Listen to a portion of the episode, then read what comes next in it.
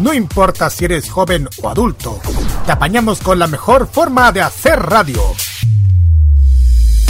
Ponte en modo radio. Es más que solo música. Modo Radio presenta. El pasado mes de septiembre, una extraña cápsula ingresó ilegalmente al país procedente de un laboratorio de Oriente. Todos aquellos que la consumieron presentaron extraños síntomas, entre los que se encuentran rasgado de ojos, piel amarillenta, lenguaje en un habla extraña y deseo por la música y las series animadas del país del sol naciente.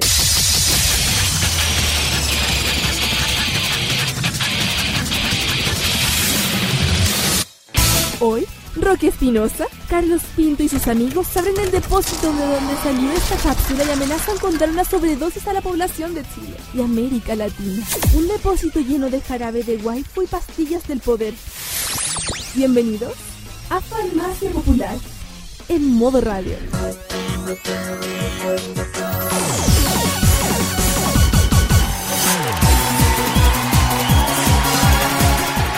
Buenas tardes, Nación Friki. Iniciamos un nuevo capítulo de Farmacia Popular por modoradio.cl. Les habla Roque Espinosa y conmigo está el panel completo de este programa. Kirarin Sayujeda, Carlos Pinto Godoy, Daniel Bru. Buenas tardes. ¿Cómo están, chiquillos? Muy bien. Hola, hola, hola, hola, ¿cómo estamos? ¿Cómo estamos? ¿Cómo Aquí estamos? estamos todos bien. ¿Cómo Perfecto, estamos? muchachos. Para todos. ¿Cómo, ¿Cómo lo han están pasado todos? esta semana? Esta semana, después del episodio sexy del pasado día sábado. Sexy, yo creo que fue, yo creo que fue, um, um, eh, ¿cómo Confesionario completo. Eso, de confesiones, mejor dicho. De confesiones. Claro. ¿Y qué tal esta semana que ha estado más nublado? Lluvioso. Lluvioso. Pero hacía falta. Hacía Sí. falta un poco de frío. No, Sí. o sea, que en todo caso, o sea, ¿y por qué? Porque la alergia está, pero terrible. Así que, Así es. Y el litre, cuidado. Así que si tienen piel sensible, cuídense del litre. Permiso chicos, buenas tardes a todos. Eh, ¿Ah? estoy tocando la puerta y ni siquiera me escuchan, po. A ver, ¿quién es usted? Cómo se-. ¿Quién es usted? ¿De quién es el perro? ¿De quién es el ¿De perro? quién es el perro? El Guaripolo, el personaje favorito de los niños. ¿De 31 minutos? Yo soy Guaripola. Yo soy Guaripola. Ay, Toño, 31 minutos. Y hasta. Claro. No, usted no es Guaripolo sin pelo, po. Usted no es nadie. Usted se metió acá en nuestro programa. No sé para qué cuestiones, pero igual le damos la bienvenida. Pedro Bellillos, ¿cómo está? Buenas tardes. Buenas tardes, Patria Friki. Buenas tardes, chicos. Eh, sí, me metí acá porque eh, recibí muchos reclamos de la semana pasada. Luego de sus capítulos número 69. mm, ¿qué reclamo? ¿Qué? ¿Qué? Sí, sí. Por ejemplo, hay una abuelita de 65 años y que escuchó el programa y dijo, no, estos cabros son bien ordinarios. Ah, ¿Dónde está, ¿Dónde está la organización de las radios online de Chile? ¿Dónde está?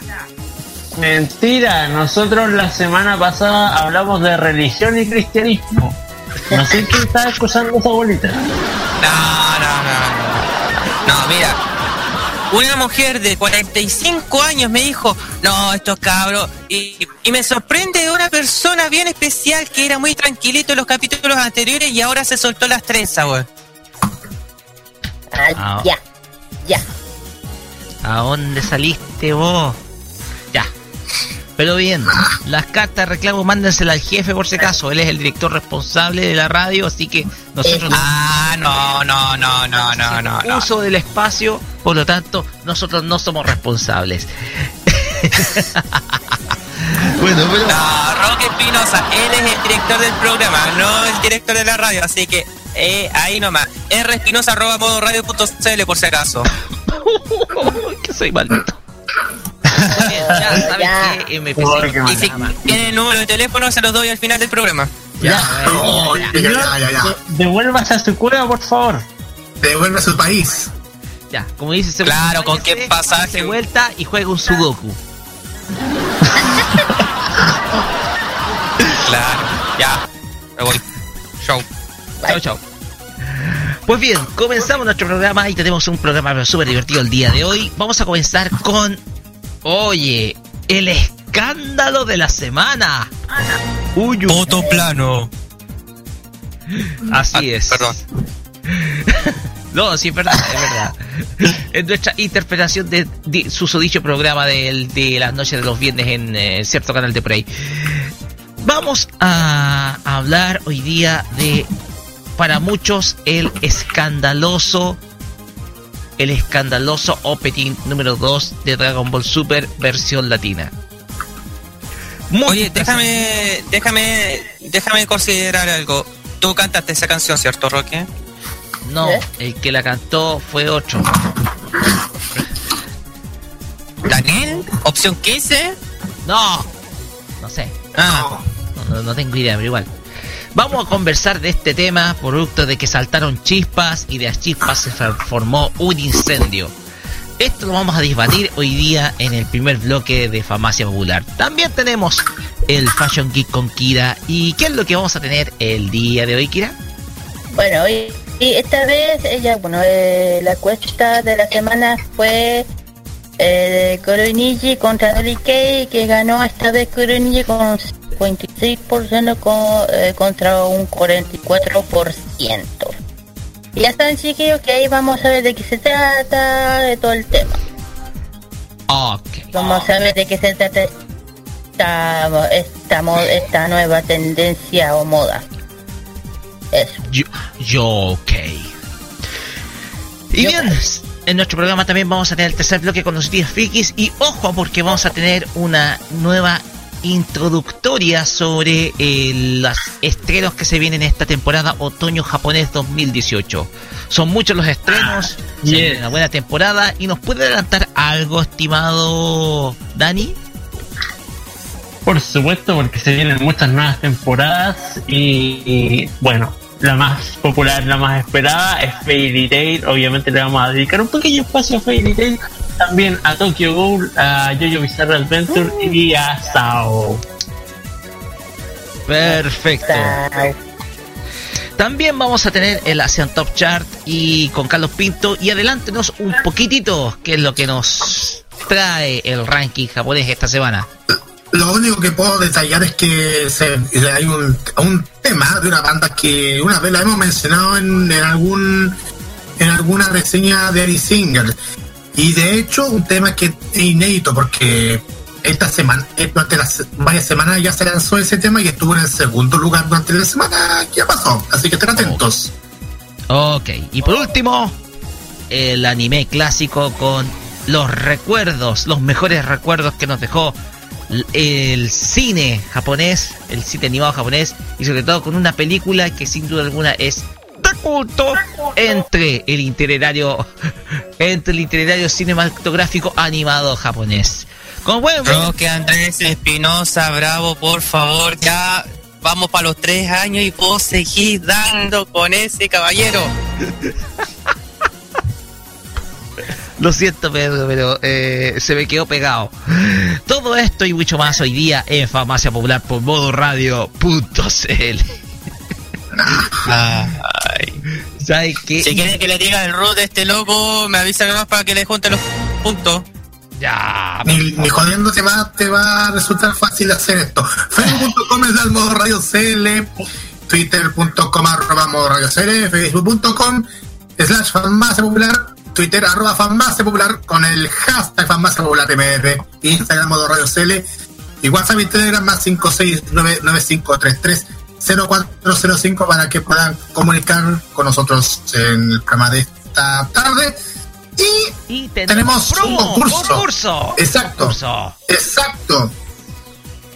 Voy a dejar que, que, el jefe de esta emisora online lo diga.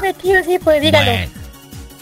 Ya, bueno chicos, estamos en modo aniversario por los tres años de este modo de hacer radio y tenemos un concurso especialmente para las mujeres. ¿Te gustaría ganar un set de, un collarcito de, metal más un lápiz de, emoticones que tú puedes colocar y dejar huellas ya sea en los cuadernos, en los libros, en cualquier parte?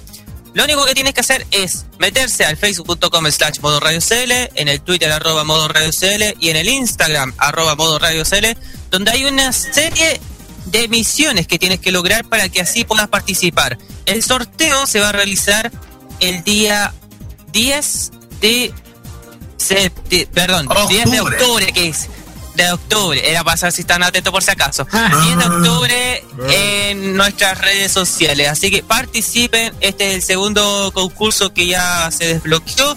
Se viene una tercera en unos días más. Así que participen y ganen junto con Village y Modo Radio en este tercer aniversario. Y aprovechamos de saludar a los amigos de Village que en Gloria y Majestad volvieron al ataque volvieron al mercado. Así que desde acá le mandamos un aplauso correspondiente. Hilo con todo, hilo con Village. Village. Así es, muchas gracias a los amigos de Village por eh, estos, estos, estos obsequios que estamos sorteando aquí en modo radio.cl en estos tres años que cumplimos como modo de hacer radio. Y comenzamos con música, porque vamos a iniciar con una serie de la ya finalizada temporada eh, verano, sí, verano japonés 2018. Esto es la agrupación de Summoners con el opening de la serie, esto es bastante largo. Isekai Mau no Shokan Shoujo no Dorei Mayutsu, o también conocida como Cómo no invocar a un rey demonio. Es The Side, lo que escuchamos en la portada musical de Farmacia Popular por modoradio.cl.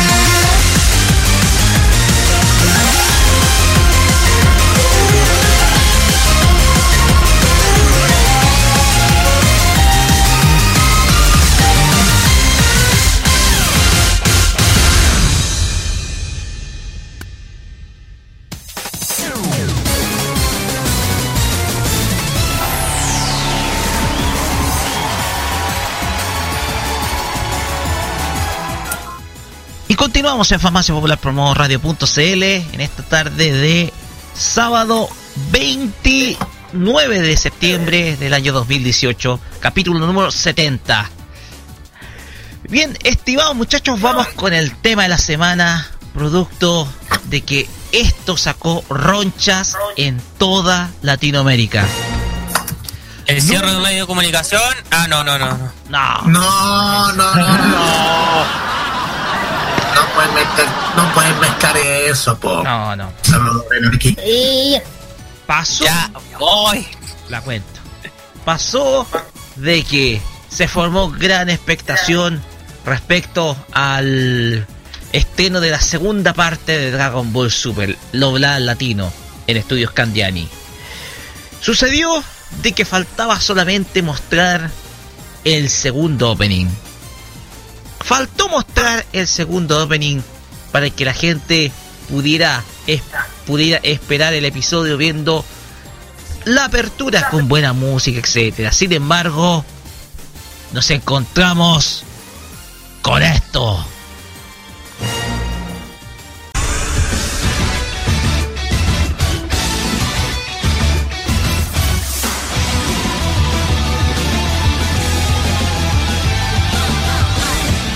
Ball Super. Al espacio vámonos ya, es lo nuevo, vamos allá y tocarlo con mis manos y reír y nunca parar. Me acostumbro a desorientar.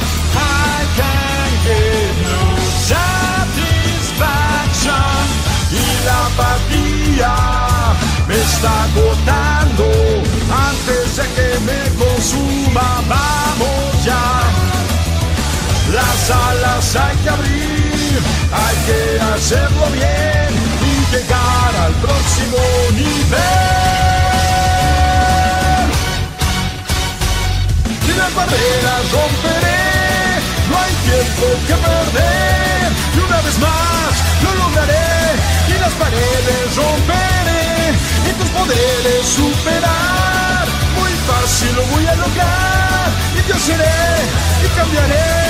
Yo sé que llegará el Dragon Ball Super, se nos impresionará.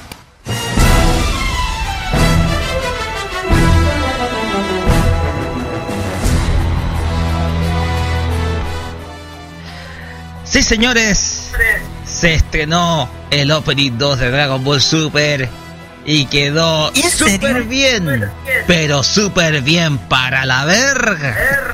No, no, no, no. A ver, a ver, a ver. Espérate, espérate. Te- No soy como tan fanático de Dragon Ball y todo eso, pero eso es una obra de arte, como dice Comparini. O sea, no, en todo caso, le mandamos saludos a, a Pablo que recibió troleada en el evento del día 9. en el evento de Samsung. Dios mío, como digo yo, Dios mío. Pues bien, esto se reveló durante esta semana. Si me pueden decir el día, por favor. eh, el día que se estrenó el opening, Sí, el estreno de opening. Ah, Sí, porque aunque ustedes se den cuenta, el opening de Dragon Ball Super salió únicamente para una transmisión live de- por parte de, de Cartoon Network. Salió durante esta semana, si me dan el tiempo para buscar la fecha, pero Ryan, Ah, por lo que sé, fue hace como 5 o 6 días atrás. Sí, más o menos, se puede decir que fue exacto. esos días. Pero mira, yo escuché, yo esperando la canción, yo lo escuché. Fue hace seis días. Eh, sí, Sí. pasado el 22 de septiembre. No andaba perdido. Claro. Así es. Pero las reacciones no se hicieron esperar a esto. eh, la gente reaccionó de manera muy pero muy negativa ante este ante este mm, ante este estreno el cual sin duda alguna y lo, lo expresé a mi a mi colega Fabián Cerda a mi ex colega Fabián Cerda de Anime Manga y TV le expresé que esto terminaba por socavar el prestigio incluso de toda la franquicia en América Latina. ¿Por qué digo esto?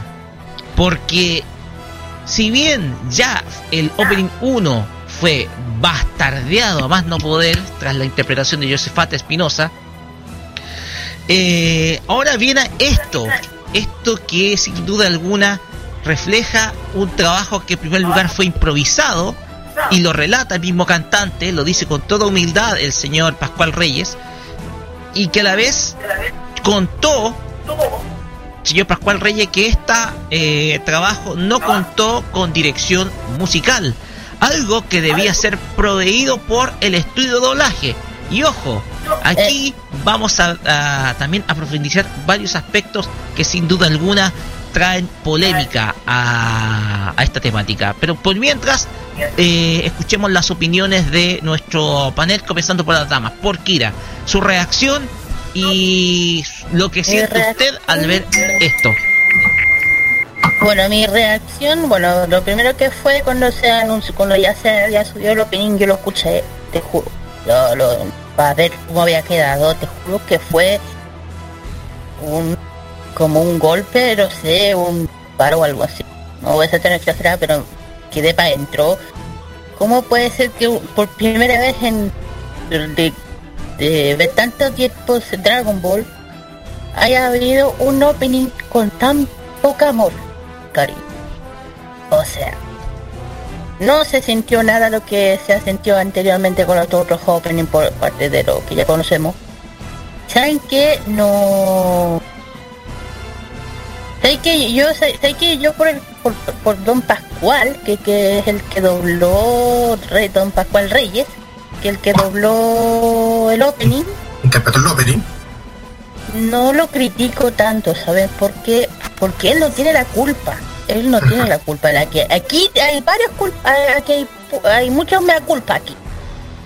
Hay muchos mea culpa. Y él, y él, yo creo que es uno, es uno entre comillas menos. ¿Por qué?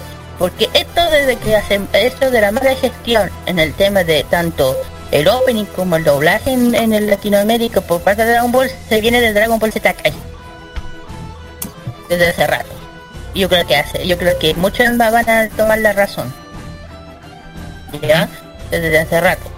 Eh, al principio yo sé que el, el por parte de Kai, yo sé que la directora fue Patty, yo puta, yo la defendí porque ella no es la, ella solamente dirige, no es la que manda. Es, lo mismo que eh, por el tema de Sailor Moon, por el tema de Sailor Crystal, que tanto criticaban a la Cristina por el tema de la voz de la luna, ella solamente la- es la directora, ella no manda. ¿Ya? Eh, los de arriba son los que mandan, eso es. ¿Qué pasó? Lo que pasa es que el don Pascual Reyes le han estado hostigando de una forma que lo encuentro un poco injusta. ¿Por qué? De hecho, él, él aclaró, no sé si fue en Twitter o donde se agarró este En Facebook, tema. de- en su Facebook. en el, Facebook, en el Facebook él comentó un tema que yo lo encuentro un poco preocupante, porque en, en uno en un comentario que dio, que él él antes de, hacer el tema Dragon Ball fue eh, fue un proceso de fue muy muy apresurado porque él comenta que él eh, ellos llegaron a la- al casting y que se podía eh, se podía se, en la tarde ya ellos llegaron y no había ningún director creativo en el, en el momento. Que, y, y eso que, y llegó al estudio, solo encontró al ingeniero, que entre comillas creo que es un amigo, es un amigo de él, conoce. Pero no había ni un, no, no había nadie de la otra parte de la empresa. Por decirlo así entonces qué pasó entonces entre él su amigo el, el caballero el ingeniero que este era era conocido de don Reyes se fueron algunos arreglos y lo grabaron de forma apresurada qué pasó no tengo idea en qué Herrero eh, no sé quién agarró el opening y lo subió, no lo sé. Y después de todo esto, eh, eh, aquí demuestra que las, las compañías están prácticamente ni ahí con esto. Perdonen que lo que lo diga, perdonen que lo diga. Porque después de esto, que, eh, hay una confirmación de una mala interpretación de los anteriores de las canciones, es lo que digo yo, por parte de Candiani. ¿Ya? Y eh, creo que es la compañía o es el que manda, alguien me puede... Es la eh, compañía que se encarga del doblaje Kira. Está. ya, la ya, perfecto, eso quería saber. Imagina que optó antes de despedir a, don Hugo Santos, que creo que es el director musical anterior de, de las intervenciones anteriores de los openings, ¿ya? Y pero de esto, después de esto no hubo ni una selección de reemplazo. O sea, después de sacar a Don Santos no hubo ningún reemplazo. ¿Ya? Delegando hasta tarea de ingeniero de sonido o en propio intérprete. O sea, sa- sacó al, al director musical y creo que desde entonces no hay un ingeniero o algo así. Intérprete. ¿Ya? Eh, entre todas las cosas se puede eh, eh, inferir que Ca- Candiani está está optando por lo barato a, a los costos al máximo. O sea, está disminuyendo, no sé por qué, sin importar la calidad del producto final. A lo que voy. Y no solo por parte de esta de, de la- de- esta empresa, también por parte de Toei que no sé qué cresta les está pasando, que Toei está, está dando una nula preocupación en supervisar las áreas musicales de los doblajes de la serie. Y eso está pasando desde... A ver, Pero es que, a ver, eh, la, la, productora, o en este caso, el estudio de animación Toei no, no tiene la tarea realmente de es que supervisar tiene la tarea el porque ellos, es que tienen la tarea si ellos son los que son ellos tienen todo el poder que Akira les dio tanto Sí, pero ellos ceden los derechos y ceden la licencia y dicen ya, ok, ustedes se encargan del doblaje, ustedes se encargan de hacer el opening, pero no lo supervisan. No tienen el trabajo de supervisarlo. no deberían deberían porque porque aquí a lo que están terminando a lo que están perjudicando aquí no es Toei a quién están perjudicando a una sola persona que es Akira. Toriyama.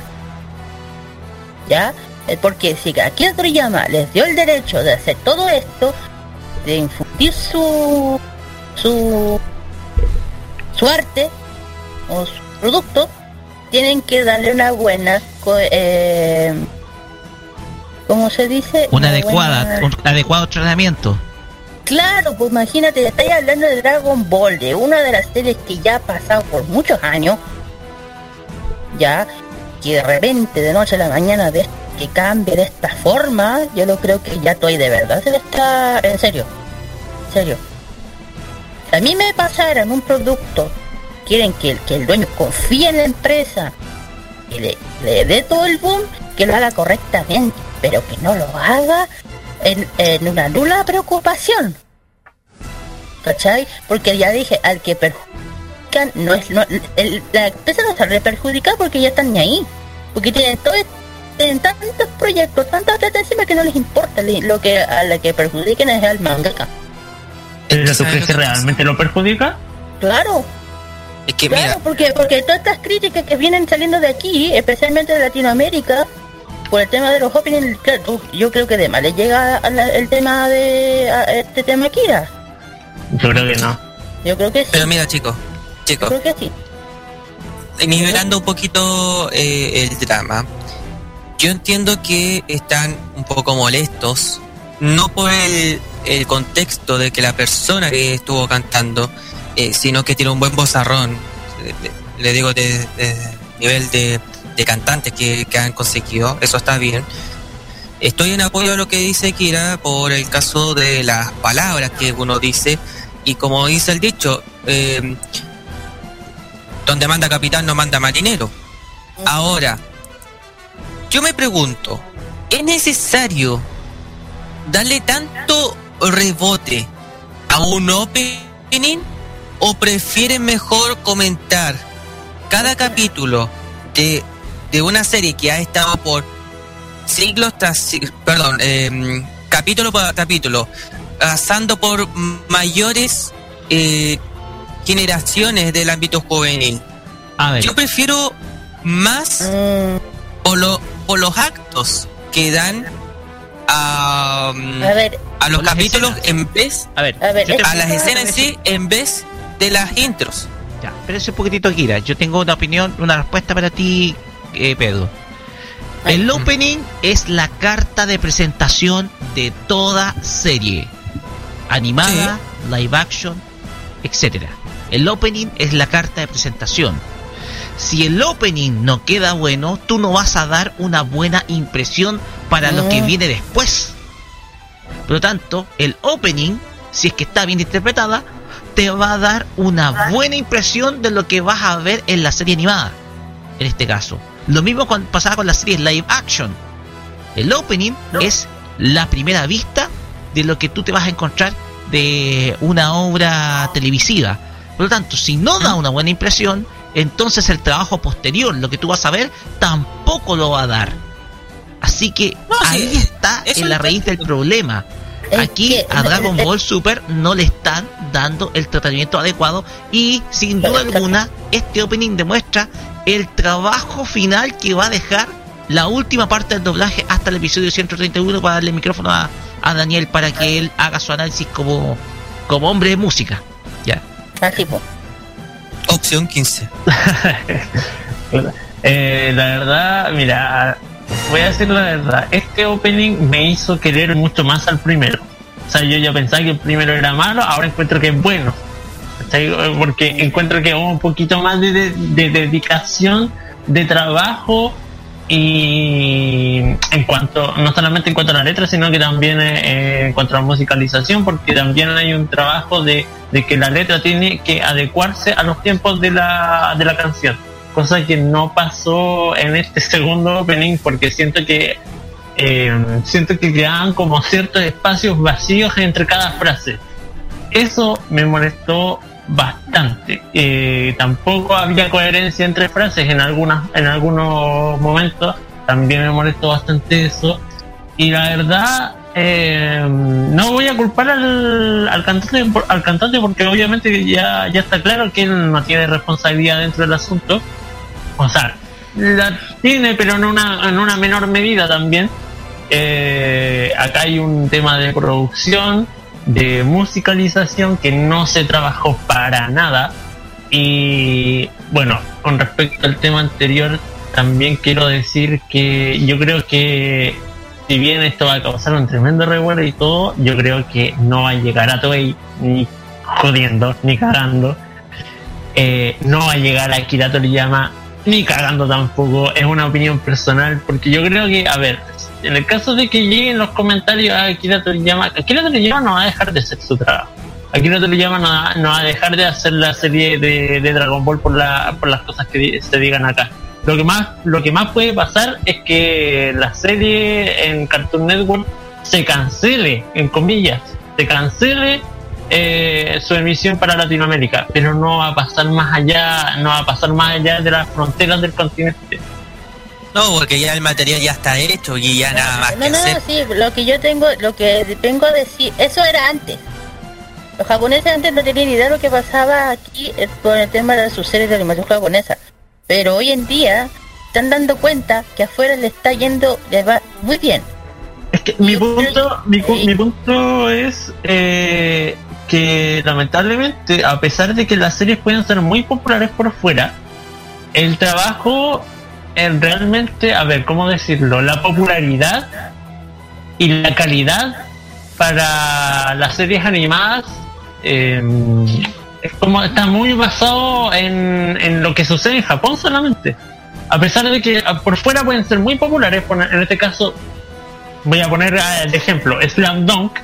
Slam Dunk por fuera fue muy popular, pero en Japón no, no, no, lo fue lo suficiente y por eso cancelaron la serie. Por eso no la continuaron tampoco. Entonces, Dragon Ball puede ser muy popular acá, pero el tema es, eh, mi, mi punto es que no va, no va a importar la opinión que se dé por fuera a nivel internacional, porque mientras en Japón sea un buen producto, lo van a seguir haciendo. Ah, sí, sí, eso es verdad, pero igual te digo, eh, igual este tema de, de- que se están despreocupando el tema de doblaje aquí se viene hace rato, no solamente en Dragon Ball. Solamente en Dragon Ball. Y allá eso ya llega a pestar. Uno lo único que quiere al menos es ver un producto, al menos imagínate que, que, que agrade, ¿me entendí? Todo el mundo quiere Dragon Ball, Dragon Ball, tanto Super, Dragon Z, lo que sea. Pero esto viene hace rato y a mí ya llega a molestar. ya- Te juro que ya me llega a dar miedo. El tema, por ejemplo, el tema de Simon Critter yo no tengo idea quién le va a cantar. Y a mí ya me llega a dar miedo quién le venga a interpretar, en serio. ¿En Pero convengamos de algo. Muchachos, con la poca con la po- con la poca con la poco amor que están teniendo en el doblaje mexicano o, o la importancia del, doblaje aquí en Latinoamérica me está dando miedo hasta los españoles hacen mejor perdón que lo diga Claro, Muchachos, pero ¿qué tal convengamos si- de algo. ¿Qué tal si antes- escuchamos a Pascual Reyes en su propia boca su opinión sobre todo este trabajo antes de que sigamos con la discusión? ¿Qué les parece? Dale, dale, Mm. juguemos con eso. Vamos. Hola, buenas noches. Pues en realidad fue un proceso muy apresurado. Eh, me llamaron un día después de mandar el casting de que si podía ese día en la tarde y llegué y pues no había como un director creativo. Llegué al estudio y bueno, eh, solo estaba eh, eh, el, el ingeniero, que es un, gran ingeniero y un gran amigo, pero no había nadie como de parte de, pues de la otra parte, ¿no? de, de la empresa, por así decirlo. Entonces, eh, pues entre mi, mi- mi amigo ingeniero y yo, pues eh, hicimos como algunos arreglos y, y grabamos, pero fue muy apresurado. Yo creo que esto lo dice absolutamente todo. Eh, fue un trabajo apresurado. Cuando él llegó al casting solamente se encontró con el ingeniero, no había un director creativo y hay un elemento que llama poderosamente la atención. La ausencia del director general del proyecto, que es Eduardo Garza. Porque al fin y al cabo, quien hace la dirección completa, quien manda, quien es cabeza de todo el proyecto, es Eduardo Garza. Y me llama mucho la atención de que según lo que cuenta Pascual Reyes, eh, no haya estado al momento de la grabación. Cuando eh, uno de los subordinados no está, la cabeza tiene que preocuparse por el proyecto. Y me llama mucho la atención que el mismísimo Eduardo Garza no haya estado presente, por lo menos para evaluar los resultados de este trabajo. Por lo tanto, la razón. los cuestionamientos de Eduardo Garza se han multiplicado de manera exponencial. Y cuando digo que se han multiplicado de manera exponencial, es porque sin duda alguna el trabajo que, que ha hecho en muchos otros eh, proyectos de doblaje no ha sido el deseado por parte del televidente final. ¿Ya?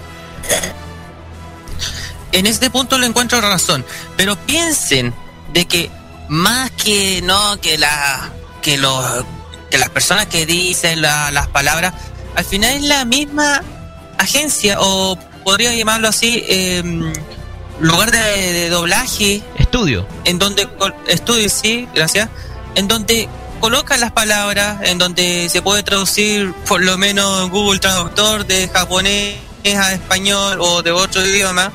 Y mm, tienen que adaptar, si esa es lo- la, la lógica.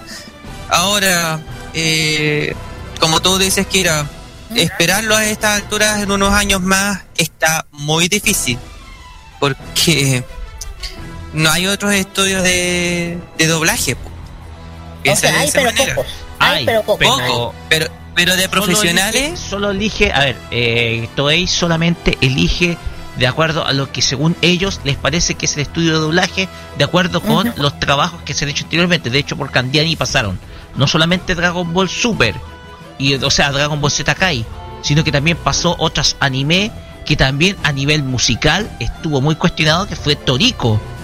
Toriko Ah, verdad. fue muy cuestionado también en el mismo ámbito la dirección musical. Y ahí, y ahí muchos les hizo recordar lo que sucedió con esa serie que es de Toei, que en donde la dirección musical, sobre todo de los endings, fue lamentable. Así que habían Ah, antecedentes de con verdad. Candiani. De hecho, imagínate que a mí me encanta eh, Toriko, yo la, yo la vi la serie completa en japonés. Y, el opening me encantaba porque era bien animosa, bien yo, yo, la, canción. Y cuando la escuché en Latinoamérica, te juro que me dio como por... Dije, ya, ¿en serio? ¿En serio? Es por eso que yo estoy diciendo, esto lo viene recién empezando con la web Dragon Ball. Bueno, con, con el tema de, Super, de Dragon Ball Z, eh, con Dragon Ball Z Kai. Y- y con toda la crítica que se le han dado, con, con todo lo que le tienen que estar atacando, los buenos no aprenden, no aprenden, no aprenden. ¿Cachai?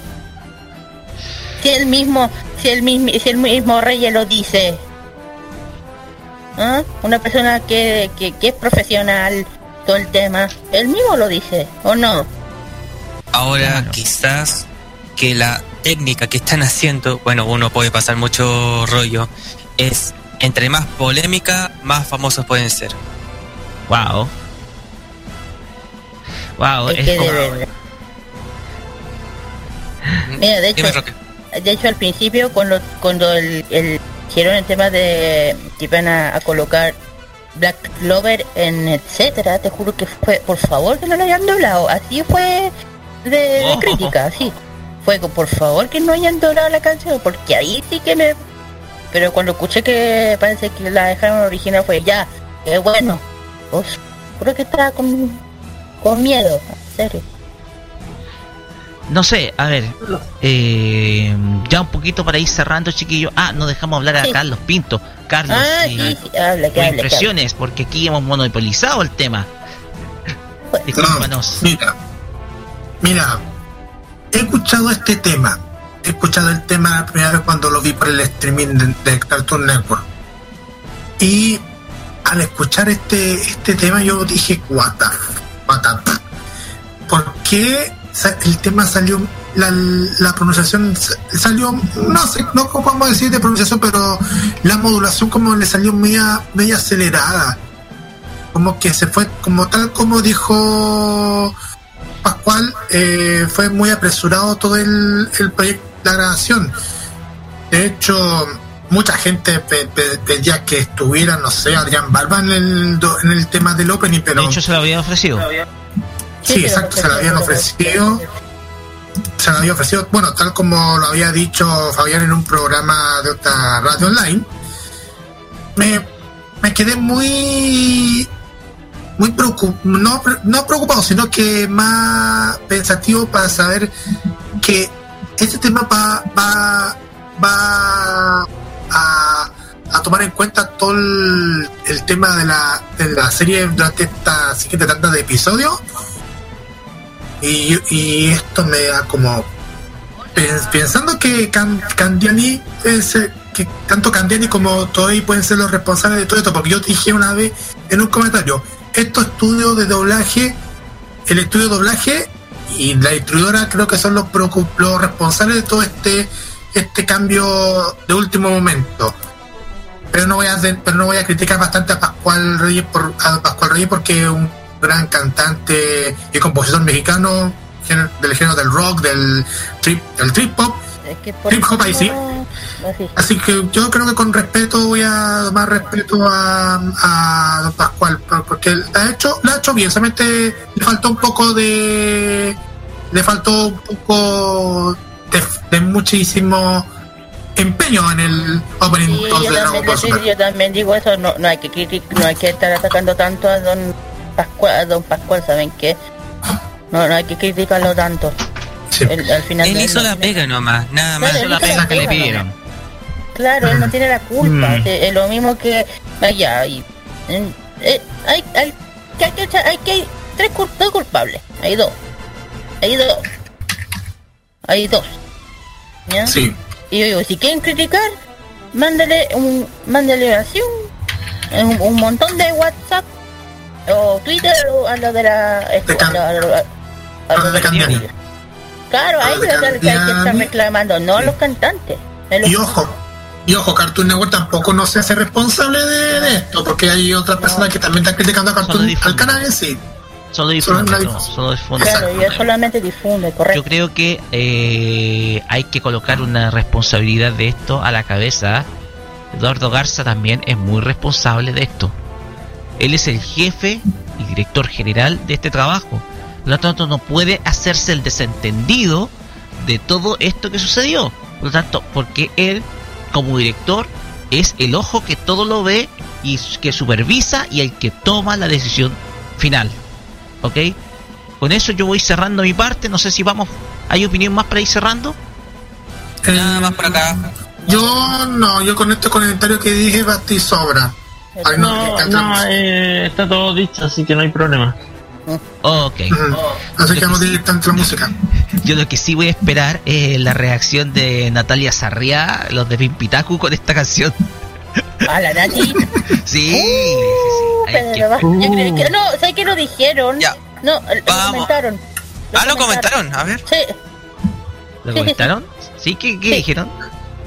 Eh, a ver, déjame ver dónde está. Hagamos una cosa, vamos a música y a la vuelta lo decimos. Sí, vamos al doblete. Sí, este es un doblete. Este es un doblete que es corto porque tenemos. Eh, mm, vamos a escuchar primero a Kai Ichinose con la canción Umie, que es el opening de Piano no Mori. Esta es la versión TV Size de esta serie que va a ser emitida por Netflix. Y después vamos a escuchar a esta canción que tiene una historia muy particular. Es la Annie Singer, la cantante japonesa Kina Nakamori con Shoujo A. Una canción que yo descubrí por un video de YouTube que contó precisamente la historia de este tema, la cual supuestamente estaría basada en un asesinato ocurrido en uno de los barrios de Tokio. Así que eh, di con esta canción que es del año 1982 y que vamos a escuchar eh, acá en Farmacia Popular por modo radio.cl. Vamos y volvemos con el Fashion Geek con Kira y si es que tenemos por ahí la opinión de la Nat- Natalia Sarrea para que podamos escucharla.「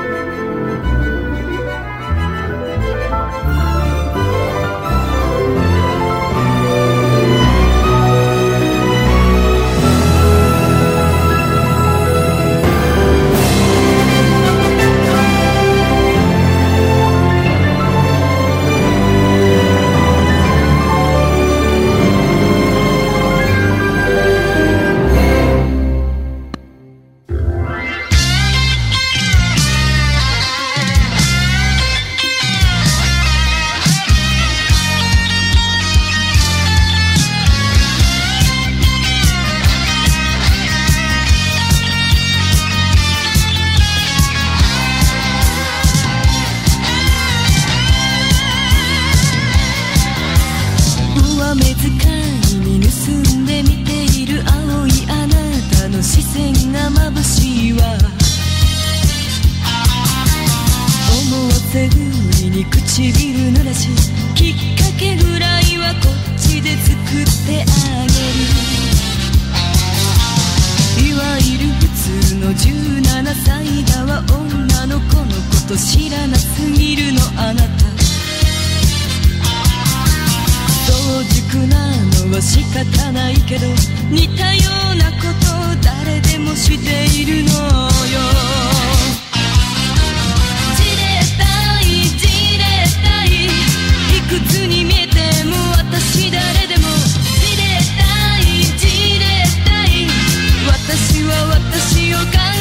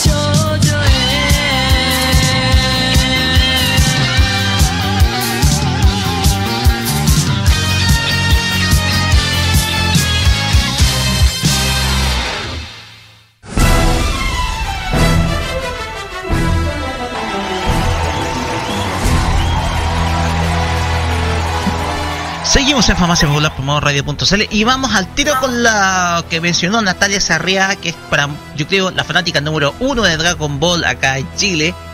Sobre qué opinó so- eh, de este opening. Kira, usted tiene el mensaje, usted lo lee.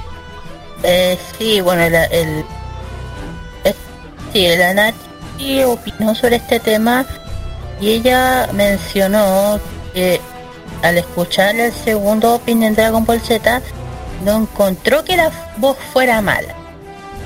La, la, la designación no, no sintió que fuera que no llegara a las notas, que no llegó a las notas, que sintió que fue falta de dirección, ya es una letra que no fue no se mantuvo fiel a la métrica o a la a lo que ya saben que eh, falta de práctica antes de eh, falta de práctica antes de la grabación una mezcla de más algo algo disciente 100 eh, estrictamente eh, eh, en términos estrictamente musicales que ella que se refería. Ella, ella cree que le faltó amor al producto al final. Algo que cla- claramente los actores y directores de la serie sí entregan. Esto es lo que ella está mencionando. Ella es Ok. Ya con esta declaración cerramos el tema del opening fallido de Dragon Ball Super y cambiamos radicalmente opinión a partir de estos momentos.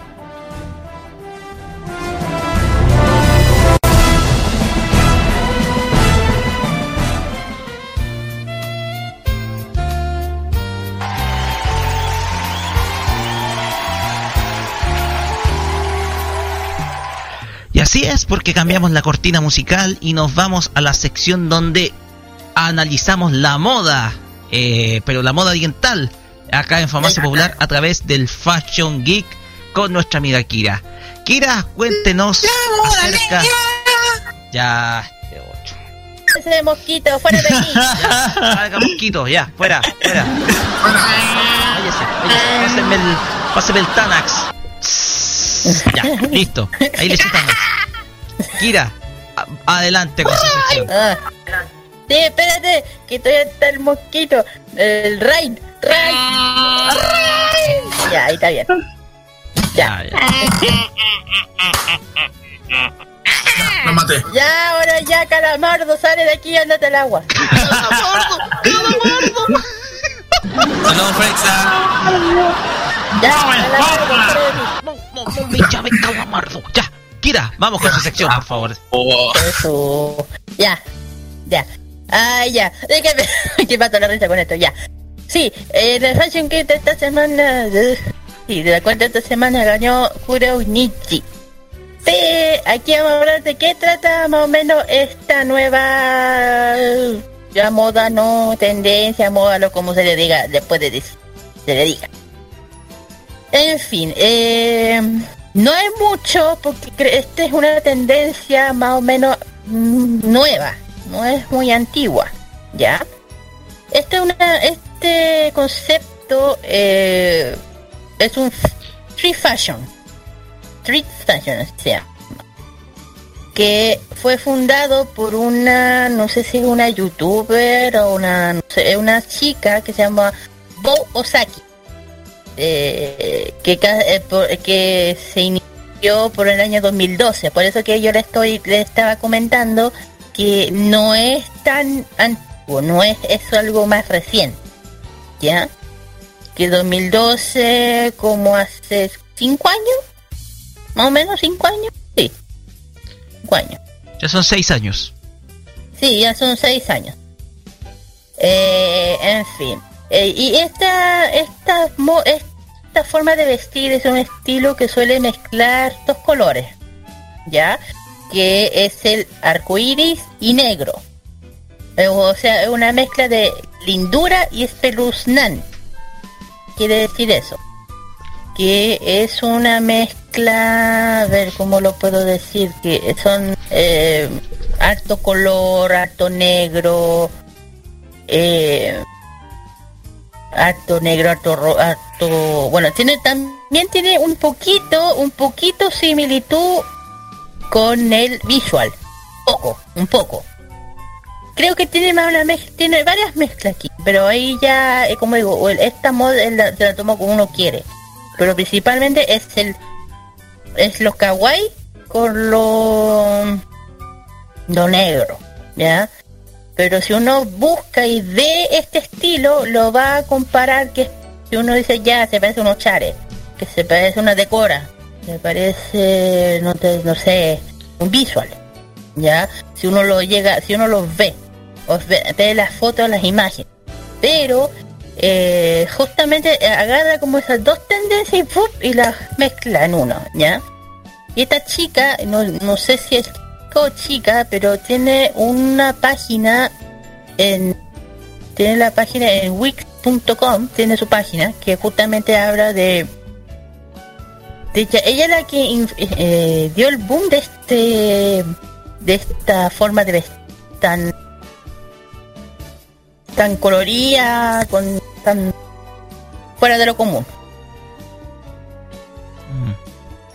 ¿Ya? Que usa harto, harto imágenes, Kira. rosa. ¿eh? Y, bueno, también tiene su Facebook y de hecho mucho, de también es conocido o conocida para hacer, hace cosplayer también, es modelo, youtuber, cosplayer y es la fundadora o el fundador de Kuro Nichi. O sea, ella es el que confundó este esta forma de vestir, que es el ni, Kuro Nichi. Por eso estoy diciendo, si quieren seguir ofi- eh, el, y el has y el, wit- el Twitter, perdón, si la quieren decir, el hashtag oficial oficial Bo Osaki. Ese es el de ella. ¿Ya? eh, es como en Japón es conocida como la esta esta ochara es conocida que está en Japón que la Kurobashi la Kurobashi que es conocida también por parte de los ochares eh, también el Ninja la tiene que es ella ya yo digo si la buscan por internet van a ver lo que yo digo que es tiene muchas fotos dedicadas a esta moda o forma de vestir de hecho el, el, el nombre Bow el nombre Bow viene de, de uno de los integrantes de Ancafi. De Ancafi. Ancafi, eh, integrante, es una, todos saben que es una banda, eh, una banda de musical, banda musical que eh, es Ochare. ¿Ya? O Charikei, uno de los dos. Bow, y uno es, el nombre Bow es uno de los integrantes de esa banda. O ex. No sé si aún tocará un Bow aún. Y por eso que ella se llama Bo Osaka, se colocó ese nombre porque creo que es fanática de este, del, del, del guitarrista de esta banda, porque es guitarrista. Guitarrista bajito, uno de los dos. De hecho, esa banda estuvo en Chile aquí en el año... Recuerdo, por el año 2009 vinieron, no menos. Creo que. En fin, es lo que yo estoy diciendo, es así lo que se habla de este fashion, de hecho, no se habla, no está, ya le dije, como es muy nueva, no se habla más allá, pero es como yo dije, se ve en la foto que es algo fácil de, de, de, de si alguien lo quiere vestir es fácil, ya, es fácil.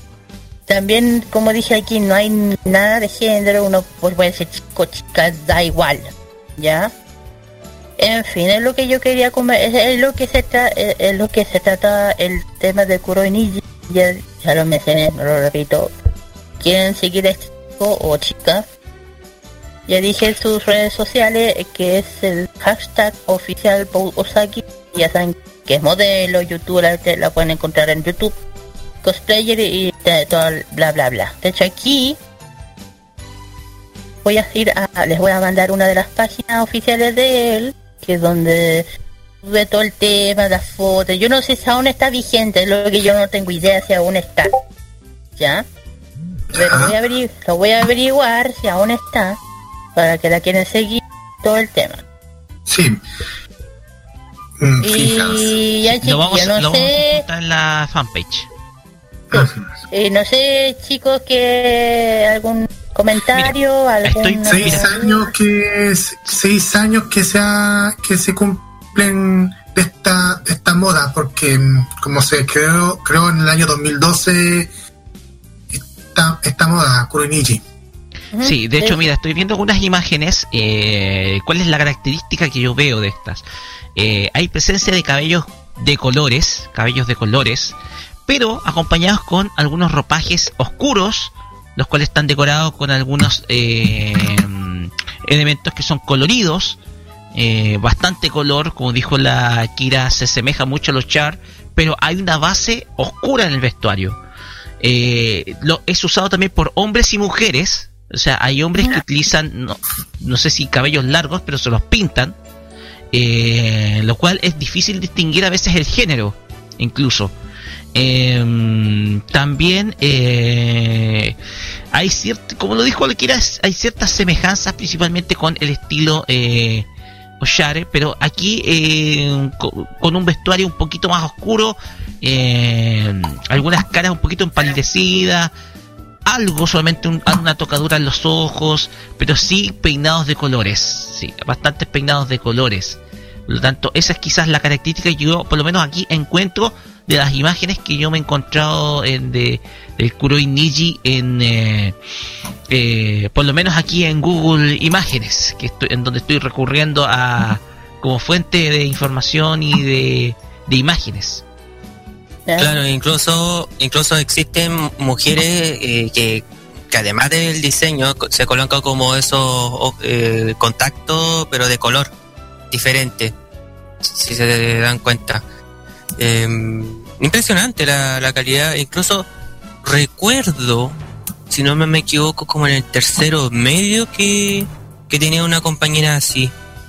Pero claro, tenía que pasarse piola para que no la retaran en, en el liceo en sí, pero, pero por lo menos se comportaba normal en, en horas de clase, pero afuera ya se pone de todo, pues desde, no sé, pues, eh, accesorios, eh, joyas en sí, con el estilo normal que puede existir.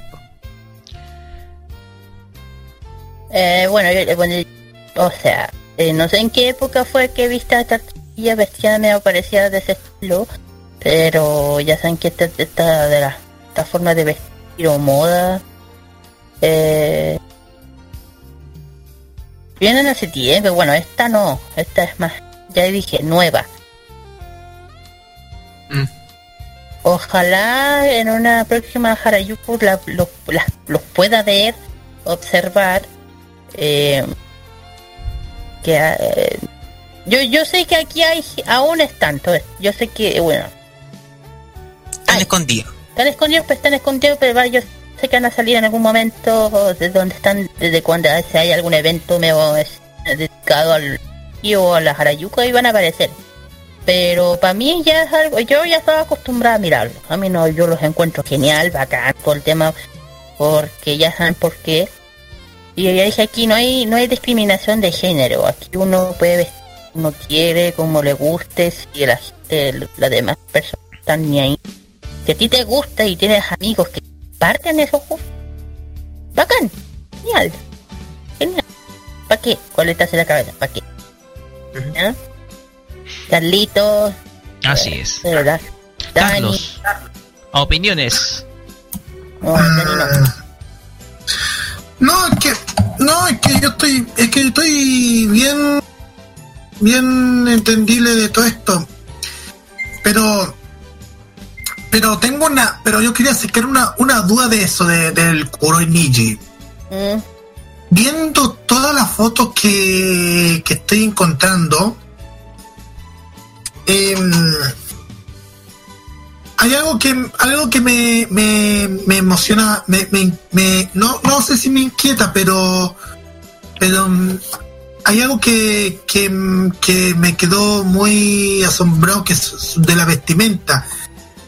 Por ejemplo hay una hay una vestimenta que mm, de Kuroi Nichi obvio entonces muestra a una persona que está mm, con, con, con vestido calcetines en, en- en muchos colores y un banano y corbatas con chapitas más encima.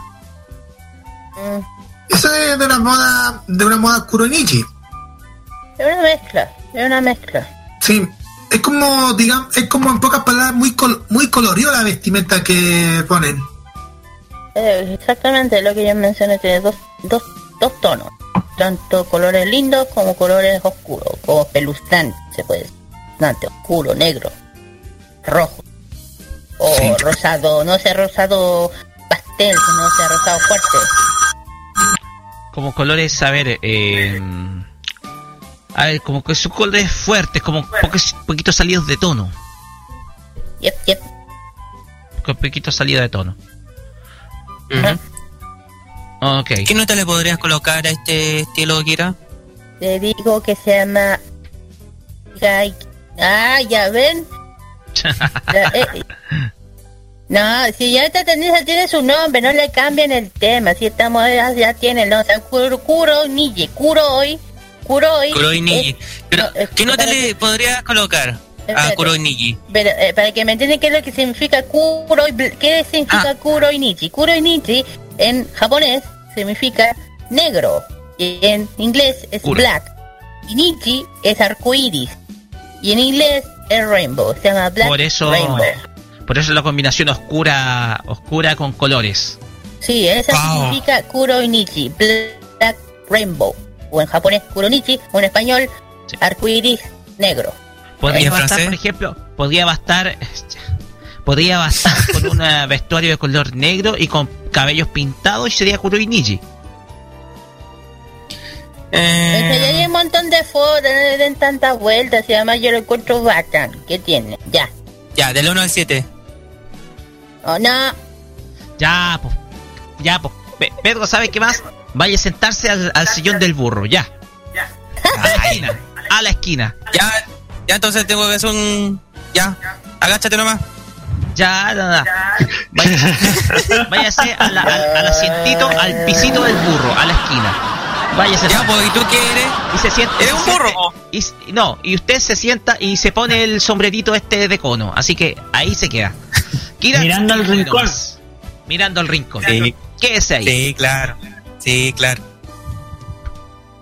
Ya. Kira, continúe. Sí, ya, ya terminando ya con, ay, ay, ay, ay, ay, con, le- ya terminando ya con el bloque del Fashion Geek, que ya saben, ya lo repito, no, siempre lo repito, que terminando el programa se da el nuevo, la nueva encuesta que también tiene que ver con la moda. ¿Cómo Y se portaron los votantes, Kira, a todo esto? ¿Cómo se portaron los votantes? Eh, más o menos. Parece que la... ¿Estuvo flojo? Sí, medio flojito. Parece que la, el- el- la, la gasolina de los terremotos disqueó. Pero no tanto como... Pero igual fue más o menos 19%. Un 19, 19, 19 votos. Pero está bien, está bien, se perdona. Como tanto recién llegando, así que está bien. Sí. Bueno.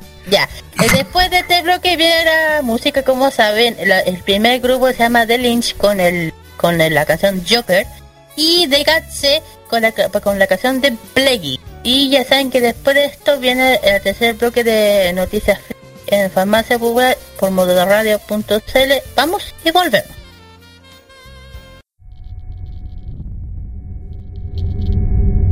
Come on, baby. Let's pray together.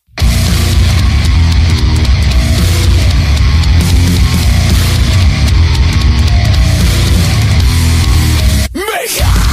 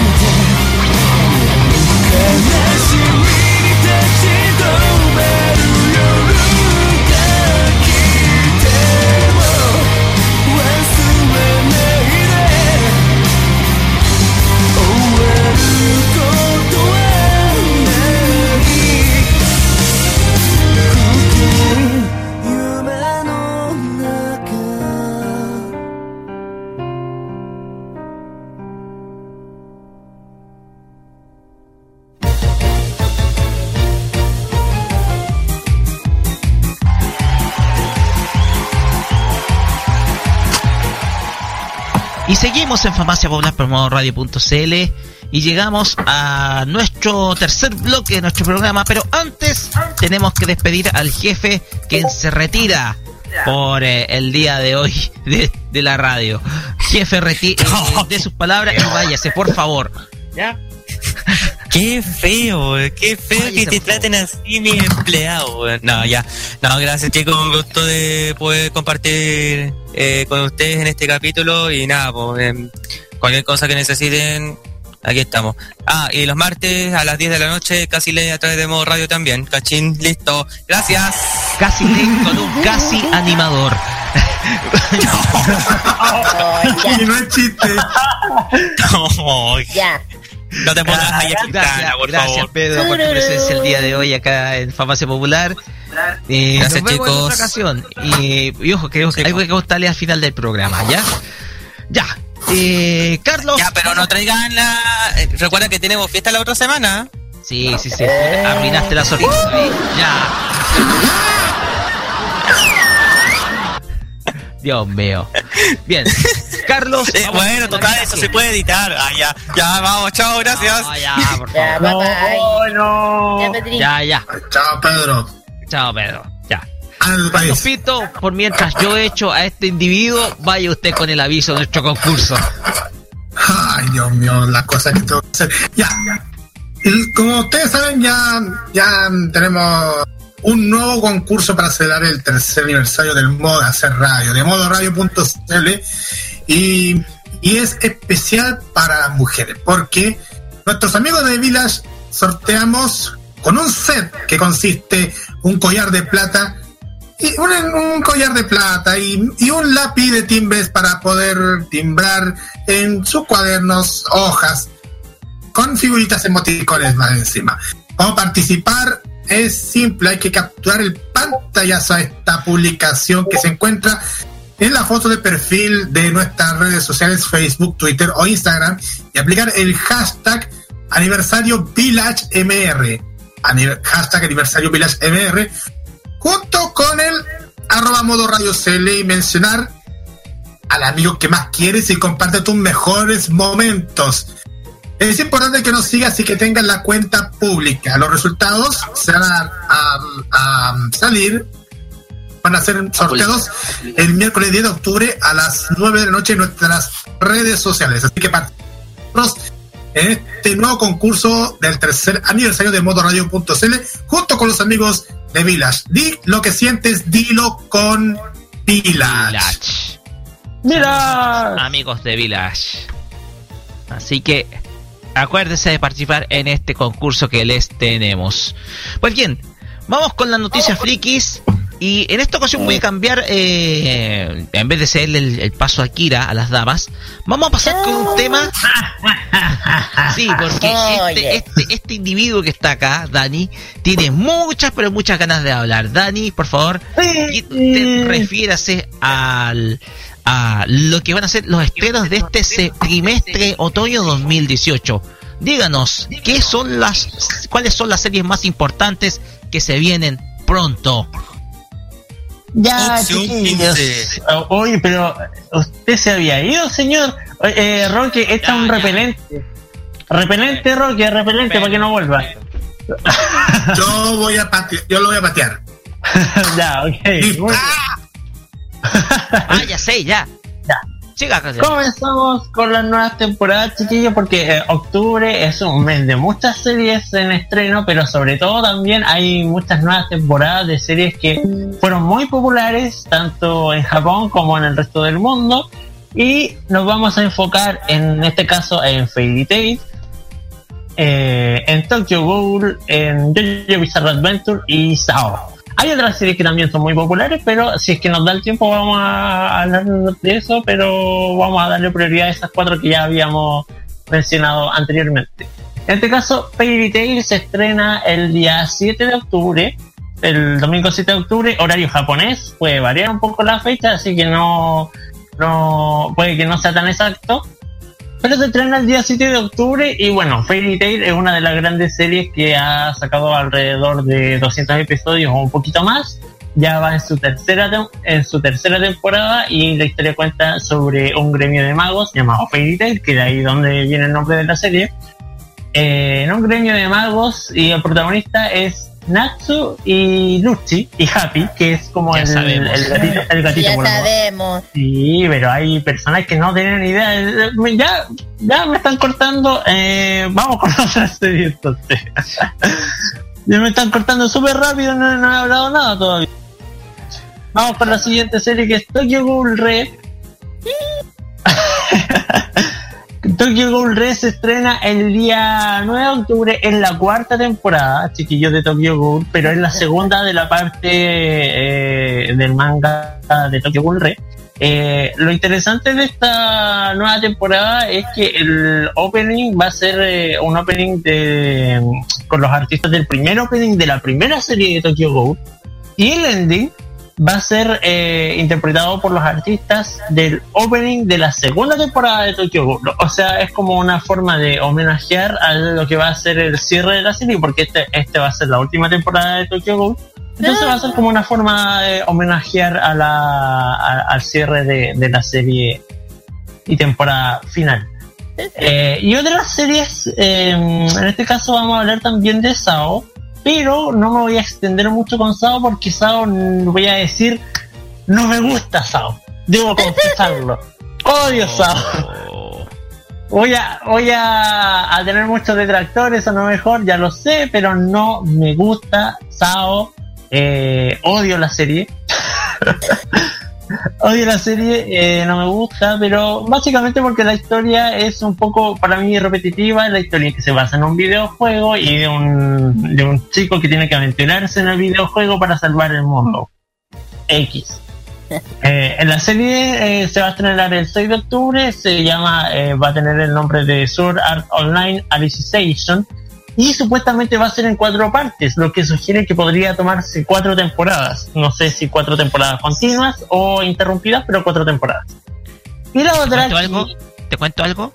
Lo que pasa es que ese arco, ese arco de Alicization es un- eh, uno de los arcos dentro de la novela ligera, uno de los más largos dentro de la franquicia. Tal vez por eso se va, por eso se va, se va a separar en cuatro partes. Probablemente, porque la, a ver, las temporadas anteriores de Sao tengo entendido que, que Todas 26. mm, 24, Sí, son todas 26, pero muchas de ellas abarcaban más de un arco en una sola temporada. Claro, sí, se abarca más de un arco. El- y resulta que el mismo día 6 de octubre se va a estrenar Jojo Bizarre Adventure Golden Wing, que también fue muy popular, Jojo Bizarre, pero también debo confesar que no me gusta.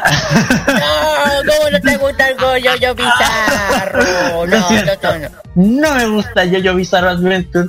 Eh, es que no, no puedo soportar la calidad gráfica, eso es lo que Ah. debo confesar. No puedo soportar la calidad gráfica, pero los seguidores ya saben que el día 6 de octubre pueden eh, ver la serie, la, la nueva temporada, que al parecer eh, promete y también va a abarcar como un, un arco entero por sí solo.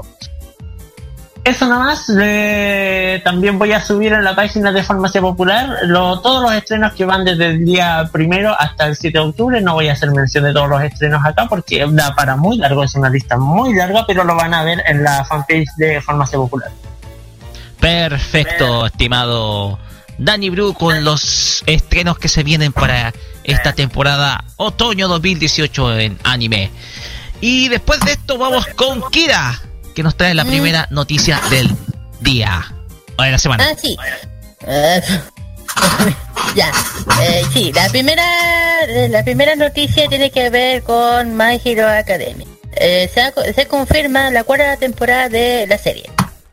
Pero por ahora no existe una fecha para su lanzamiento. Esta semana ya saben que se emitirá, eh, se emitirá el episodio número 25 de la tercera temporada, que es, es el último de la tercera persona. Eh, de My Hero Academy, capítulo que dará a conocer un poco más de la tercera, de, la, de, la- de los tres grandes. Que ya saben que uno de los tres grandes es, es Tintín. es Tintín. Hay que decirlo, es Tintín. Es Tintín. Sí, Tintín. Lo, tra- eh, tra- lo trajeron de Francia y de Francia lo pusieron como está. Le pusieron solamente el perro. Claro, claro. Y le pusieron musculito. y le hicieron. Claro, po. Se- puso fitness. Se puso a hacer ejercicio. Fitness. Y pon- eh, ya, pondrá fin a esta entrega de episodios. A pesar que la tercera entrega del anime llega a su fin, eh, el, el número 44 de la revista Wilkie Shonen Jump anunció que se encuentra la- eh, en previa vista una cuarta entrega, aunque ahora no hay una fecha, un anuncio de fecha de lanzamiento.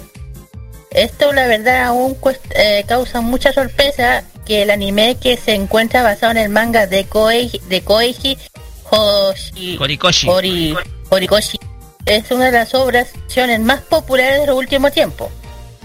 Hero Academia comenzó a publicarse en julio del año 2014 en la revista Weekly Shonen Jump. Actualmente cuenta con un anime eh, que comenzó en el año 2016, una película que se este- y una película que se estrenó en agosto pasado en Japón. Así que chiquillos, aún no hace, no, aún no hay fecha de anuncio sobre la cuarta temporada, pero yo creo que lo van a lanzar el otro año. Yo apostaría mis fichas a que va a ser abril del próximo año. Por eso, estoy, eh, por eso dije que apueste del otro año. Apuesto del otro año que gana, como ya, ya, ya este ya es una, ya esta serie ya prácticamente, como ya saben que bo- bo- Naruto ya están entre comillas, ¿eh? este ya está, ya, por eso, exacto. Ese por decirlo pone. Eh, le está, eh, que- Boku Hero llegó, eso nomás. Llegó para Y quedarse. se quedó, claro, llegó para quedarse y te digo una cosa, a mí me encanta, así que no puedo dejar de ver No hay Hero Academia. Y que siga. Ya chiquillos, le paso el micrófono para que sigan dando las noticias. Ok, me- eh, Carlos Pinto, ¿usted tiene no- noticia? Eh, mira, justamente encontré una noticia que le podría mm, gustarle un poco, gustarle para mucho, porque es una noticia muy corta que puedo detallarlo por el tiempo. El estudio Pierrot liberó el teaser de, del OVA Yu Yu Hakusho Mauro Gaiden. Este OVA que será estrenado para conmemorar los 25 años de la creación del anime Yu Hakusho. Este especial será se, re- se estrenará, ahí sí, va a ser estrenada el día 26 de octubre con el último box en Blu-ray del anime. Eso lo podemos detallar una pequeña información acerca de del, del OVA de Kaku- de Yu Hakusho que, que por si acaso en el YouTube se encuentra en un canal de YouTube se encuentra mucha información acerca del del OVA de la nueva, de esta nueva una una nueva animación del, del OVA de Yu Hakusho para conmemorar los 25 años de la serie. Voy a darles el, el espacio para que puedan comentar si Eh, interesaría el el- ¿habrá duelo muerte con cuchillos acá? capaz. Bueno. Ya, Eso eh, podemos detallar acerca de esto. Yo tengo acá una noticia que tiene relación con, ojo, atención, porque eh, aquellos que conocieron este este anime y manga en el pasado, en la década pasada, yo creo que muchos sabrán de qué se trata. Ah, Se han hecho varios cosplay, se han hecho varios, eh, eh, varias, tuvo varias adaptaciones de animes, hay varios cosplay de bellas cosplayers, y se trata de nada más y nada menos que de Ikitousen. ¿Por qué? ¿Qué, qué, qué, qué? Ikitousen. La ¿Qué pasa con fuerza. Sí. ¿Qué pasa con ese? Se trata de que se anuncia que será llevado al anime el manga Shin Ikitousen, quien es que representa la precuela de toda la historia de la de esta de este de este manga y anime. En su edición de noviembre de la revista Shonen Gahoya de eh, la- de la editorial Shonen Gahoya, que es John King Hours, eh, se informó que va a ser adaptado el, eh, al anime el manga Shin Ikitousen, que es creado por Yuji Shi- Shiosaki. Eh, se, informa de que eh, se informa solamente de- del anuncio de la de que esta esta adaptación que representa una precuela de la historia original de Ikitousen va a ser llevada a animación ¿ya? Se inf- eh, para aquellos que no conozcan eh, esta precuela, eh, este manga, que es Shin Ikitousen, eh, está siendo llevada al, al manga por la revista John King Hours en, eh, a partir del año 2015 y se comenzó a comercializar en el 23 de abril de ese año. ¿Ya? Eh, es el autor original de eh, Ikitousen, ¿ya? Una historia que se centra en la historia de Sonsaku Hakufu, una chica de estudiante de preparatoria quien eh, quien eh, se encarga de se encarga de enfrentar diversas amenazas en un colegio en donde los alumnos están especializados en las artes marciales. Siete academias siete institutos se, eh, se disputan el poder por obtener la fuerza de un millón, la cual eh, busca representar cuál es el colegio más poderoso en artes marciales de Japón. Eh, Son Sakuhakufu junto con eh, junto con otros dentro del instituto se enfrentarán a una gran cantidad de amenazas tanto al interior del colegio como también de los otros institutos. Eh, la historia, si alguien quiere relacionarla, eh, es parecida a lo que fue eh, una serie muy conocida que es Tenju Tenje, ¿ya? pero con varias variaciones. Eh, también la, la serie fue llevada a un anime que solamente fue doblada la primera temporada, que de tres episodios tuvo un doblaje latino y fue emitida por el segmento Adult Swim. Esto fue en ISAT en el año 2008, si mal no me equivoco. Así que para aquellos que son fanáticos de Ikitausen, se viene un nuevo anime, esta vez basado en una precuela de la historia original que conocemos o que conocimos en la década pasada. Bien, otra noticia por ahí. Sí, por acá. Ah, sí. Dale, dale. Es más una curiosidad que una noticia en todo caso. Porque la, la pasada semana de la moda de Milán, eh, Milán, Milán Fashion Week, eh, hubo una empresa de, de moda que eh, sacó a la luz eh, varias prendas y accesorios de nada más ni nada menos que de Pokémon.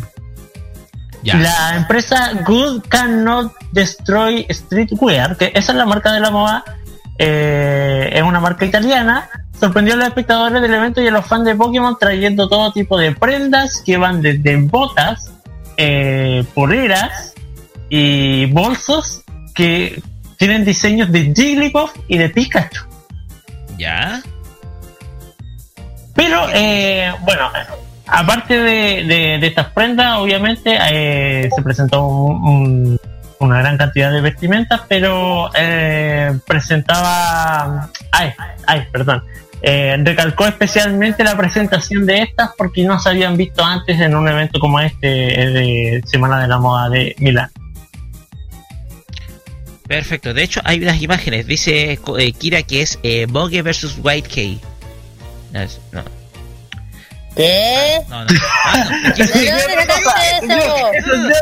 ¿Dónde sacaste esa cuestión? No, no, no. ¿Qué? ¿No, qué? ¡Cállate! La embarré. ya. La embarré. Va a estar para el compilado de chascar los 100 programas de. Cállate, cállate, cállate. Ya, ya, ya, ya, Seguimos con las noticias. chicos. ya, sí, mejor. Calladito mejor. Seguimos con Eh, las noticias,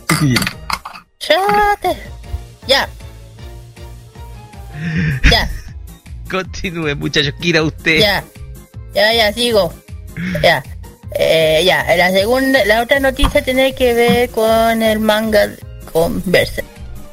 Eh, el cante, bueno, hace poco, digo, sí, hace poco eh, se hizo una promoción de Berserk al, al estilo live action hace poco. El cantante y actor Shigeru Matsuzaki es el encargado de, inter- de interpretar a Gut, a Gantz, o como se diga. Guns. Gantz. vaya. Ayer, ayer se conoció este, o sea, ayer, ayer dio a conocer que este viernes verse el popular, el popular historia creada por Kentaro Miura tendrá una un video promocional de action para que no se confunda, no es una serie, para celebrar el lanzamiento del volumen número 40 del manga. Bueno, el video ya está ya está subido a, la, a YouTube y las opiniones han sido muy diversas. El video que in- inicialmente fue transmitido a través de la página web de la revista Young, eh, Young Animal de Azuseisha fue subido eh, a la cuenta, ya, ya le dije, a la cuenta de YouTube de la publicación. La y la cuenta con el cantante y actor Shugeru en el papel de Gans. Y es eh, más es más que un video serio que apunta que apunta a ser humorada para celebrar el lanzamiento del nuevo volumen, así como llevan eh, ya- ya como la venta de 4 mil millones de copias a nivel mundial. Mientras el, mientras el público asiático se toma como un humor el video, ya que el artista es conocido como de piel bronceada. Entonces hace, hace un juego de palabras con el espadachín negro. Eh, el público occidental no se lo toma muy bien el video, tal cual encuentra gran cantidad de dislike. Y si es un video, es un buen video o no, dependerá de cada persona. Aunque solo efectos utilizados, uti- utilizados sin duda deja bastante que desear. Ya chiquillos, eh, que ya sabes, ya, ya se subió el este ay, el tema de Berserk, que yo lo voy a subir, lo voy a mandar, lo voy a mandar para que los para que lo escuchen o lo vean y es de su gusto o no. Y dicen que en Japón no fue fue bien recibido, pero acá creo creo que no. Y eso ya digo, yo digo, en esta parte del mundo somos más críticos que el arre. Mm. De alguna vez por todas les guste algo, digo yo. Pero igual ya estoy de, no. Dejemos Ahí, ahí mandé. Dejemos Ahí mandé. el escrutinio de nuestra audiencia y vamos a postear el video en... en vamos a Claro, el video. ahí mandé, ahí mandé eh, uno de los primeros, de ahí voy a seguir mandando más videos sobre el tema de Berserk, ah, todo de Berserk, eh, de cómo se ve en este cantante japonés. Perfecto. Paso, paso micrófono. Ya, ¿Hay alguna otra información, muchachos? Una última. Ah, Para mí una última. Ya, porque creo que ya Daniel no lo tiene, pero yo tengo una última para irnos directamente rápidamente a la música. TV Tokyo comenzó a transmitir un video de la tercera temporada. Ah, ya lo dijeron, ¿no? ¿no? No sé. ¿Qué sería? Fairy Tail. Sí, ya lo mencionó. Ay, ¿Dani? Ya. No. Sí, la reseña que me cortaron. Gracias. Ah, ya. ya. Bueno, Ingress de Animation. Lo, ¿Eso lo vieron o no? Bueno, No, no, en fin, no. se liberó un nuevo video de Ingress de Animation adaptación en anime del juego para smartphones de Niantic. En él se puede ver el opening que se llama Tis Late, Tis Late, ahí sí, de la banda Al J. La producción es por parte de la productora Craftar, la misma que hizo The Relative Worlds. El anime contará la historia de Makoto y Sara, quienes tienen poderes paranormales, los cuales se utilizarán para enfrentar a una empresa que hace experimentos con los humanos. Ya se puede mostrar el tráiler de dicha serie, que se va a estrenar el 17 de octubre por la televisión niponesa. Son niponas, perdón. Japonesa y niponesa es lo mismo. ¿Entienden? Y para Netflix todavía no tiene fecha de estreno. Eso es lo que podemos detallar de English Animation. Ya, yo tengo una última información, pero ya la voy a leer rápido, que tiene que ver con el mundo del cómic eh, y película. Gambito será, será una comedia romántica, según Simon Kimber.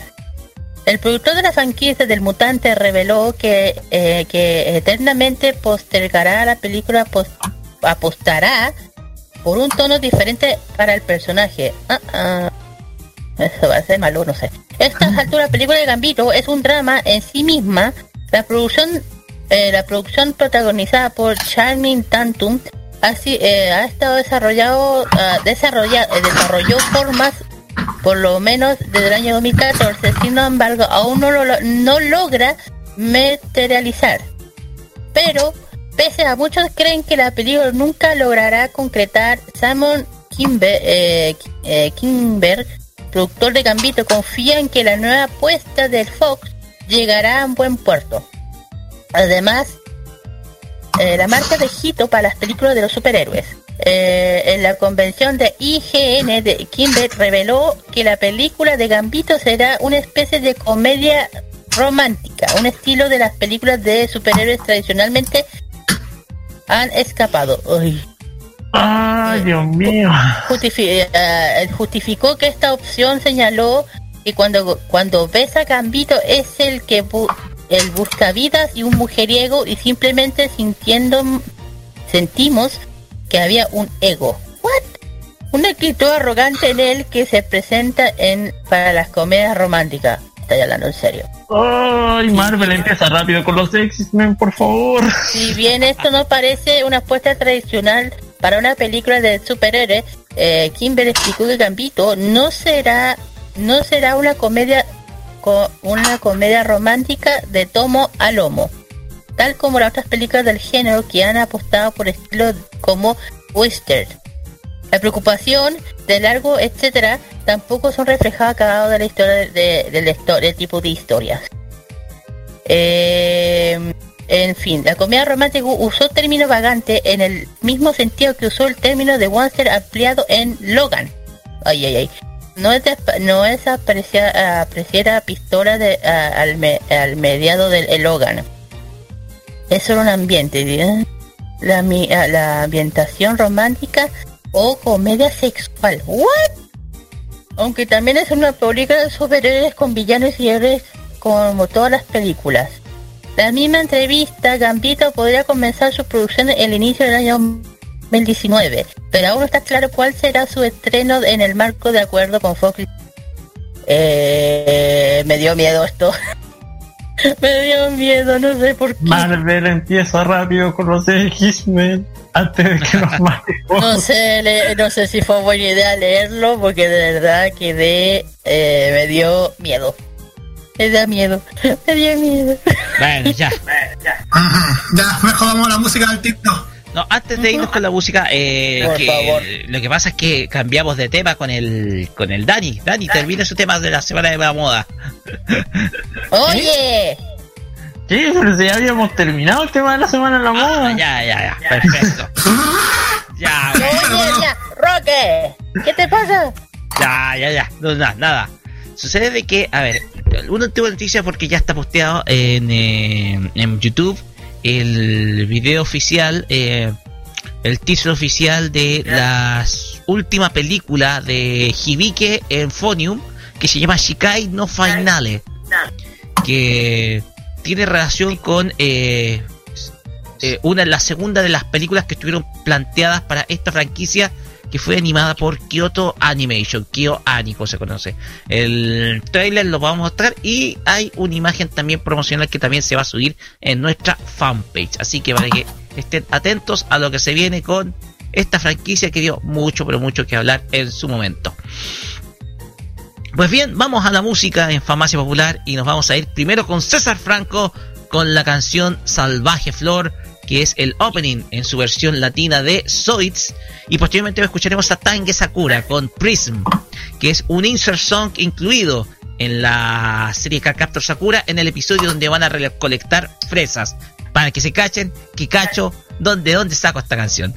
Vamos con más Farmacia Popular por modoradio.cl. Ay, Dios mío. Y los niños sonríen y podemos ver su alegría sin fin. Dejan a los adultos y dibujan sus sueños sobre un puente de arco iris. Es un paraíso del corazón y puede ser mejor. Llegará el donde un mundo nuevo de aventuras llegará a ti. Si tú estás limpio de espíritu, lo lograrás muy fácil, te resultará. Y si vas donde el azul del cielo alumbra y se escucha la voz del viento, yo sé que tú lo lograrás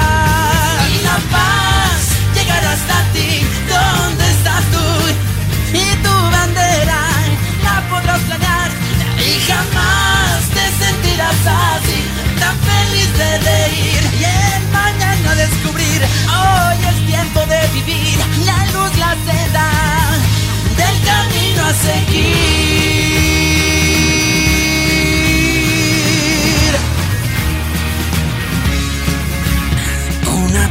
Tú? ti nunca debe cambiar. Es tu infancia eterna. Y aunque maduremos, nos hagamos responsables, la frescura sobrevivirá. Y ese paraíso del corazón es posible en la tierra. Ha llegado el en que ese mundo lleno de aventuras es tu realidad. Si tú estás limpio de espíritu, lo lograrás muy fácil, te resultará. Y si vas donde el azul del cielo alumbra y se escucha la voz del viento, yo sé que tú lo lograrás.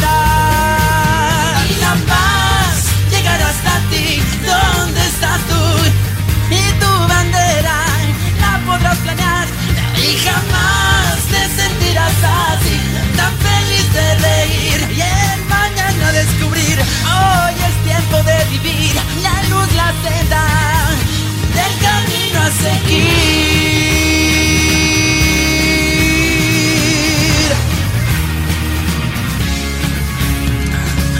Salvaje flor que crece en la oscuridad, aunque este mundo te quisiera matar, tú sobrevivirás. Salvaje soy y siempre la luz buscaré, nada me va a vencer, jamás. Salvaje poder tendrás si te acercas con fe. No habrá nada que se enfrente a ti. Siempre podrás ganar. Salvaje vivirás y a tu meta llegar. Si el amor es el camino y nos guía siempre. Si tú estás limpio de lo lograrás muy fácil, te resultará. Y si vas donde el azul del cielo alumbra y se escucha la voz del viento, yo sé que tú lo lograrás. Y la paz llegará hasta ti, ¿dónde estás tú? Y tu bandera la podrás planear y jamás te sentirás así,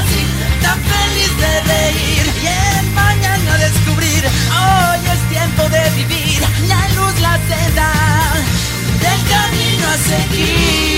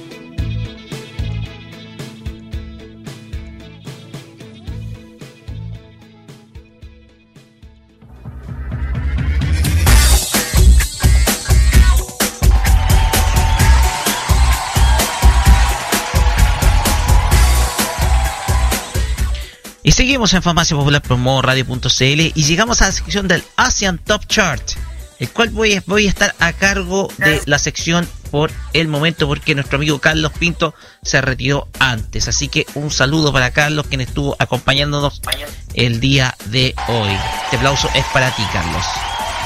Y bien, nos vamos a Japón, lugar donde nacen muchísimos éxitos, y nos vamos a basar en el ranking Billboard de ese país. Vamos a la lista correspondiente al día 22 de septiembre, con el Japan Hot 100. Y vamos a, hablar y les voy a hacer mención de los puestos del 10 al 6 para que eh, ustedes puedan saber quiénes están en esas posiciones.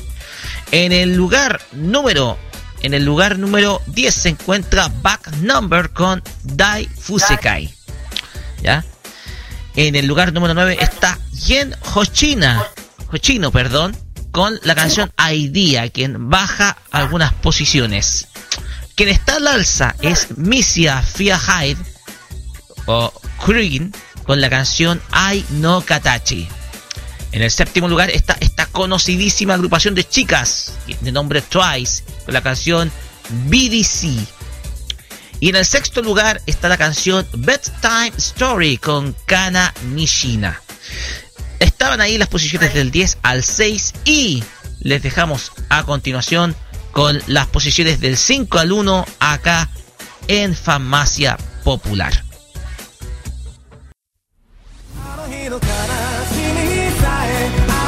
Esta semana en Asian Top Chart dedicado a los temas del J-Pop, Kenshi Yosenu sube a dos posiciones con su tema Lemon. Estuvo la semana pasada en número 7 y ahora está en el quinto lugar.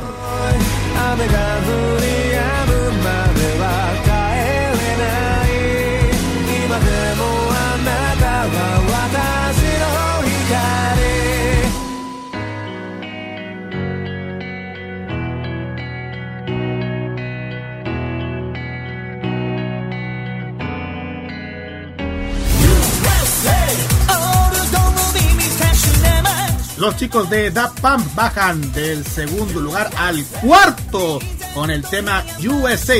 Ya lleva 16 semanas en el chart, por si acaso.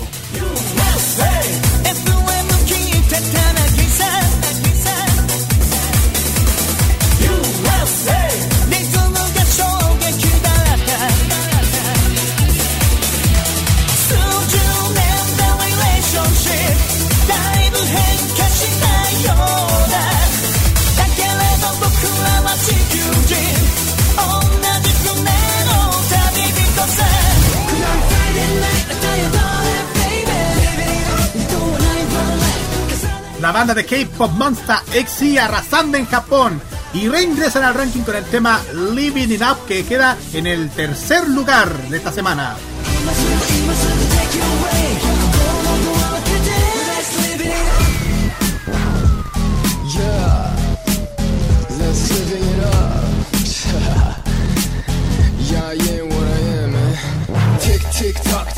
時の制約辛くここにはない young forever. What you waiting for? さらけ出そう。まだ見たことない。表情の Working hard 死ぬ間に抑え込んだデザイア。夜空の星もインソニア一晩じゃ足りない crime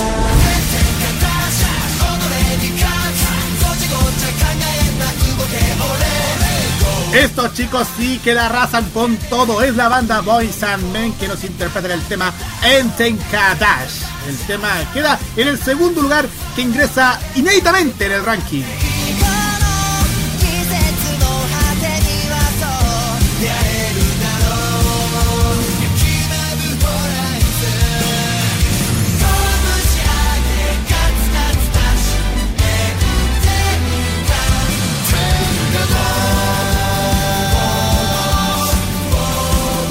Llevan 15 años interpretando estos grandes éxitos del J-Pop.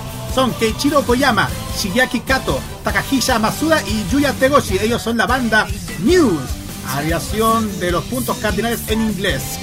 Qué mejor. Nos interpretan el tema Ikiro, que lleva en el primer lugar de esta semana. Vamos a escuchar y después escucharemos a la banda God Seven, estos grandes ídolos del K-pop con el tema Lullaby en su versión en español. Ojo en el detalle, en español para ustedes.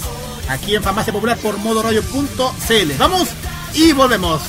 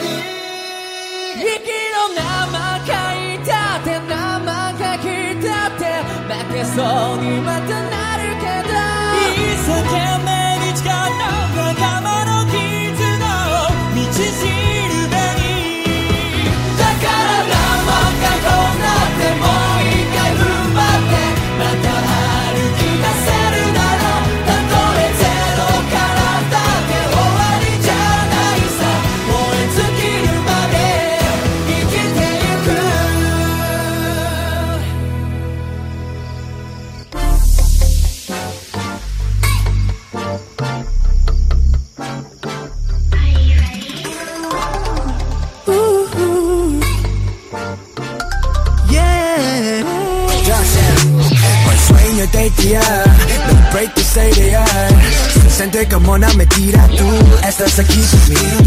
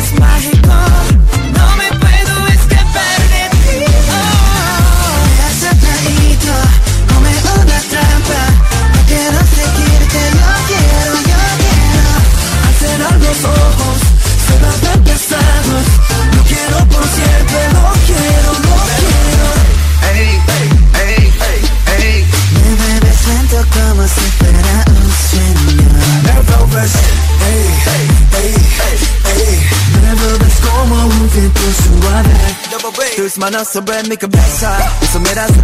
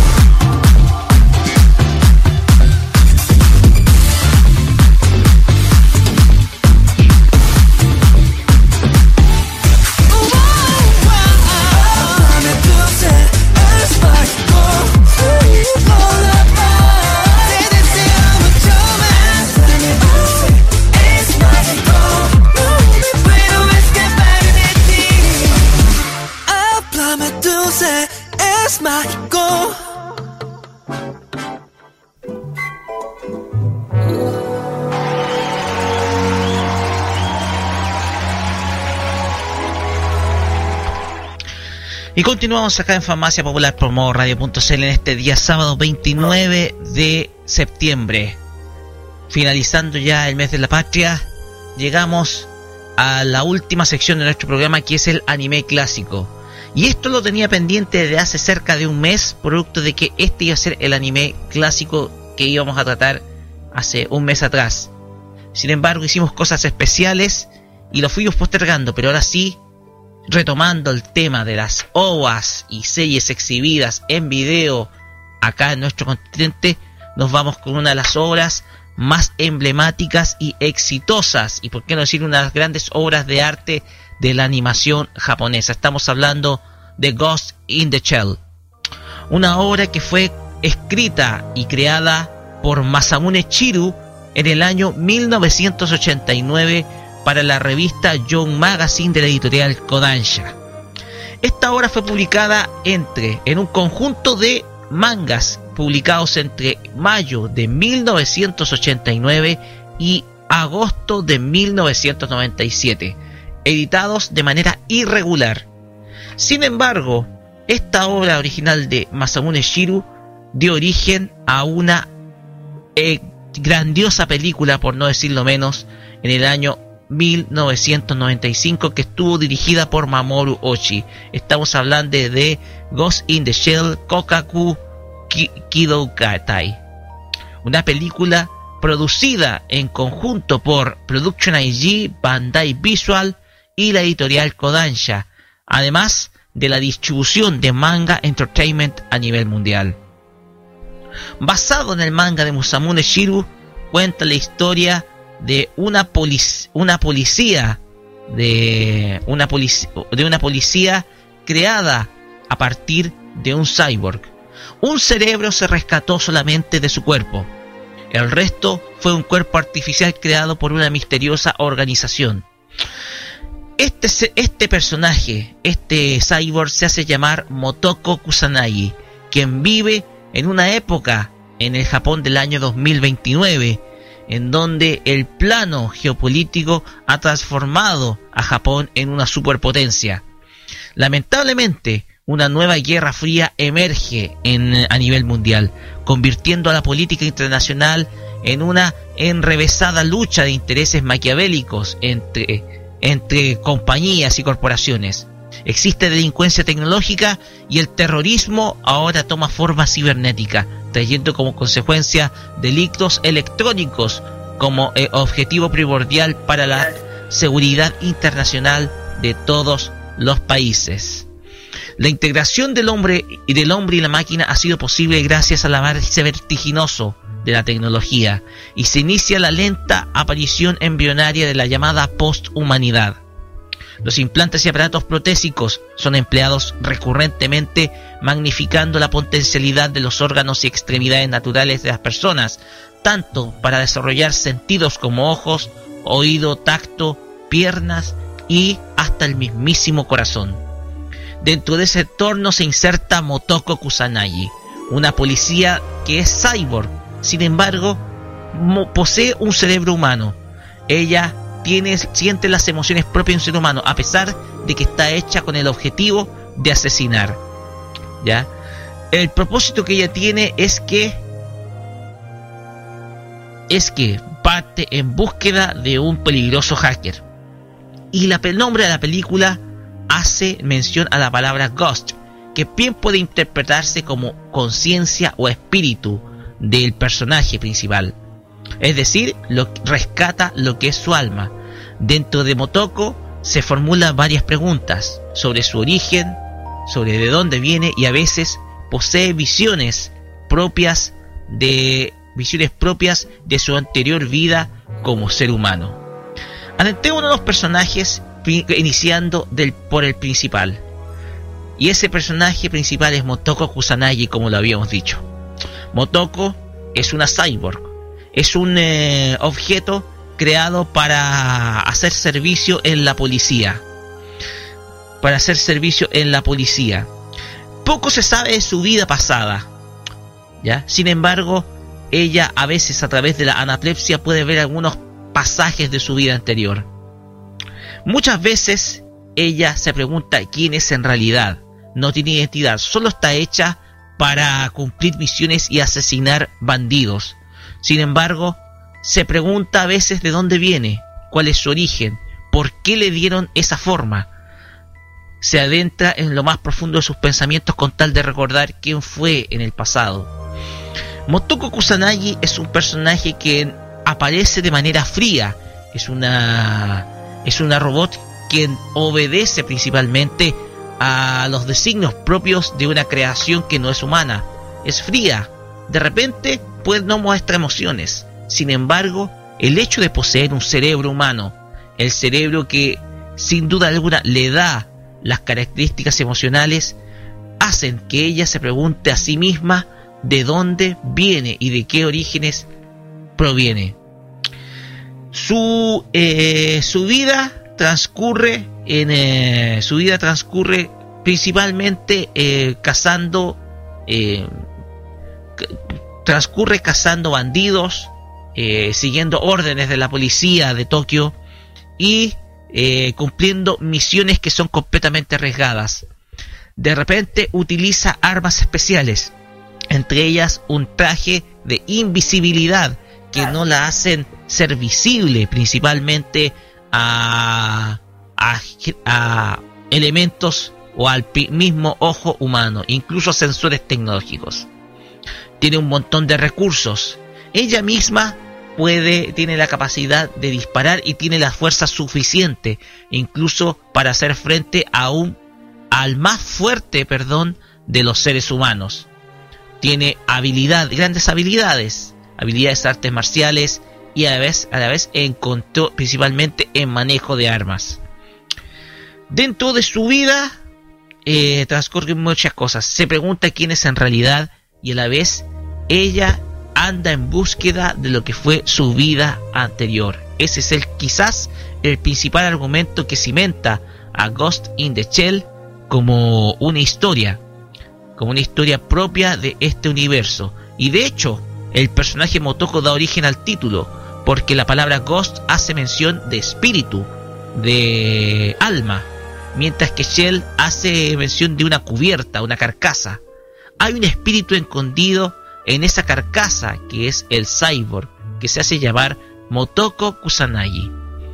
Y tenemos más personajes. Uno de ellos es eh, uno de los acompañantes de, de Motoko en cada una de las misiones dentro de la policía. Hablamos de Bato. Bato es un personaje que se muestra como un tipo bastante afable. Sin embargo, tiene una gran contextura física. Es un individuo que, eh, que, trata de comprender a su compañera, a Motoko, sobre el tema de su existencia. Bato tiene solamente posee ojos mecánicos. Si bien él es humano, posee ojos mecánicos producto de que quedó ciego anteriormente, eh, anteriormente a causa de una explosión que le hizo perder la vista. Utiliza ojos mecánicos y los saca provecho principalmente para poder eh, cumplir cada una de las misiones que le, le es encargado. Es un hombre con una contextura física amplia y es eh, hábil para luchar. Estos dos personajes son los que cimentan la historia de Ghost in the Shell, una de las obras más laureadas y, por qué no decirlo, una de las grandes obras de arte de la animación japonesa en eh, toda la historia. La película fue filmada en el año 1995, producida por el Production, el estudio Production IG, junto con eh, la empresa Bandai Visual y Kodansha. La película dio origen a otras secuelas derivadas en otras películas como Ghost in the Shell 2, Innocence, Ghost in the Shell, Standalone Complex, Solid State Society y Ghost in the Shell The Rising. A la vez ha dado origen a series de televisión como Ghost in the Shell Standalone Complex del año 2002, su secuela Ghost in the Shell Standalone Complex Second Jig y Ghost in the Shell Arise Alternative Architecture.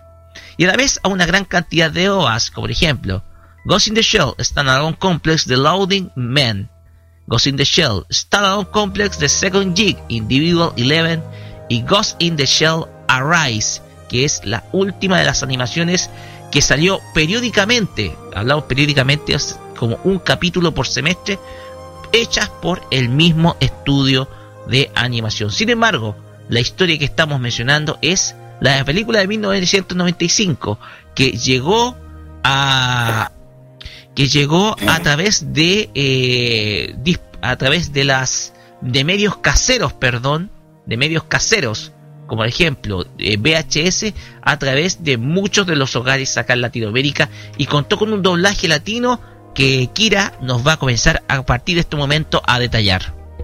Es- bueno, aparte, bueno, el, ah, el, dob- el primer estudio que dobló Ghost in the Shell, la película, el, el espectro virtual, es Intertrack, eh, que pasa descanse. Eh, la, la voz de la mayor eh, Makoto Kusanagi la hace Gaby Wheeler, que ella eh, tam- eh, es, un- es conocida porque ella es la famosa actriz que ha hecho la voz de Tranio, Ukio de Ratma, Mei Lin en Sakura Sí. y Kaolinet en Sailor Moon, entre otros personajes, también conocido uno de los personajes más queridos es Daniel el Travieso. Por parte de Bato, el compañero, de hecho es uno de los mejores amigos de la Kusanagi, lo hace, lo hace el Carlos Berpacerli, que también es un de- que es mexicano, perdón. Ha hecho las voces de, de Panza, de Don Gato y su pandilla. También es el narrador de la película de, de Pie Pequeño, La Tierra antes del tiempo, 2 y 3. Eh, también es la voz de Ganso en Los Capiedras. Y también hizo la voz de Sam Weird de Patrick, del actor falle- que falleció hace poco. O sea, ¿Hace cuánto que falleció? ¿Quién, No disculpe? Eh, de Sam Weird. Ah, ya, no, no, no, no tengo información de no importa. Eh, el jefe Aramaki, Aramaki, perdón, lo hace Marco Patiño, que, que también es eh, reconocido por hacer las voces de uno de Magi, eh, la voz de Majin Buu en Dragon Ball Z Kai, también la voz de, de Iki de Phoenix en los en Senseiya, también ha interpretado las voces de eh, de Vicio de Cabo Vipo y Wilson Fish en la serie de Spider-Man por parte de, de el proyecto 2501 o entre comillas Popper Master que es el hacker que hablan de esta de- ¿Qué? del, del, Es el antagonista de el hacker se llama eh, César Soto también eh, eh, ha hecho voces reconocidos ha hecho la voz de Bender Bender de Futurama la voz del Capitán Ginyu en Dragon Ball Z la voz de Kaito Sama del Sur y también la voz del maestro Splinter en las Tortugas Ninjas serie animada del año 2003 y por parte de Kawa, que este también es compañero de la mayor Kusanagi, lo hizo Ricardo Mendoza. Ricardo Mendoza también ha interpretado otros personajes como él, él de hecho es la voz de uno de mis caballeros favoritos, que es Shiru de- del de Dragón, Senseiya. Es la voz también de Yamcha en Dragon Ball, la voz de Seto Kaiba en Yu-Gi-Oh! de Coraje, en, el- en- en- en la serie Cartoon Network, perdón, y también... ¿En serio? ¿Eh? ¿En serio? ¿Sí? Wow. Y también ha hecho la voz de Seosuke Aizen en Bleed. Y la voz de Ed en la, en la primera voz de Ed, Ed y Ed de la, de la primera tercera temporada de esta serie de Cartoon Network. Y, le- y es también la voz de Venom en Spider-Man. Y posiblemente Wow. si, eh, si eso pasa, puede ser que también la vayan a doblar en la película que se va a estrenar el 4 de octubre, la película nueva de, de Venom. Ojalá que lo hagan. Y la última persona que voy a nombrar es, es el Nakamura, que es el, no sé si es el ministro, no me acuerdo quién era, que es el hace Alfonso Ramírez. Eh, Alfonso Ramírez es también un intérprete famoso, de hecho es, de hecho, es la voz del caballero Aldebarán de Tauro, la voz de Afrodita de Pisces y, y la voz de Jet Black de Cowboy Vivo y la voz de Shredder en las Tortugas Ninja del año 2003 y la voz de Mole de la serie de los Cuatro Fantásticos del año 1994 y la voz de Silvestre desde el año 2006 en la, en la serie que se están dando en Boomerang. Boomerang, sí. Y ya, ese sería la- el tema del doblaje. Y un dato curioso que lo voy a mencionar sobre esto. Dice que, bueno, aparte de esto, eh, hubo una controversia en el doblaje, ¿eh? Cuando se hizo el primer doblaje. ¿Por Ya. qué? Porque, dato interesante. Primero, eh, por iniciar propia, el principal doblaje de Pepe es Gor Cruz, que imprimió acento chilango y popu- populachero. No sé qué es eso. Es un Ah. personaje de basureros, ¿ya? Ah, Segundo, le colocó, el- un el- acento como mexicano así como... Claro, claro. Y, y en, la locomo- en la locomoción, la película era presentada como el nombre original Ghost in the Shell. Y en Netflix solo está disponible el idioma original con, con subtítulo. El doblaje de Manga Entertainment, como tú dijiste, el actor de Bato mencionó el apellido de la mayor Kusanagi como Kusinagi. Kusinagi. Kusinagui, algo así. Ah, ya. Eh, el otro punto, al principio de la película, Pato le pregunta a la, a la mayor Kusanagi una cosa que a mí me llamó la atención cuando le dice ¿qué es ese ruido en tu cerebro? En la que la versión original dice debe ser un día del mes. Cierro comillas. En tanto el doblaje de el H- HBO como el de Manga Entertainment una, usa la adaptación del doblaje americano es la eh, eh, y es la que se culpa a un cable suelto. Y la última, el doblaje de, H, de eh, HBO no procuró el prólogo. No se locutó, no se locuta, no se locuta el prólogo. Dato curioso dentro del doblaje, eh, ojo. Ya. Son meoñé. Y, y las fechas de- del- del casereo del, del, del VHS, eh, Estados Unidos el año 2015, aquí no me acuerdo cuando llegó. No, pues, está Guatemala. Bueno, Ya, filo. Esa sería la información de la, 98 del doblaje. ¿Ah? por 98, 99, por ahí. Ah, sí. Eh, bueno, esa es la información del doblaje de la película de, de espectro virtual de Ghost in the Shell. Claro que hay más, pero solamente nos centramos en la primera. Perfecto. Pues bien, tengo que dar una opinión personal respecto a esta película y tengo que decirlo, es una gran franquicia, es una gran franquicia y es una gran historia. Nos adentra a un mundo en donde el futuro está corrompido dentro de la humanidad. Si bien hay avances tecnológicos, eh, la corrupción está al galope. Vemos a una sociedad que se ha ido desmoralizando, en donde se puede ver pobreza en algunos lados y los ricos se hacen más ricos. Eh, un futuro en el que yo creo muchos desearían evitar encontrarse.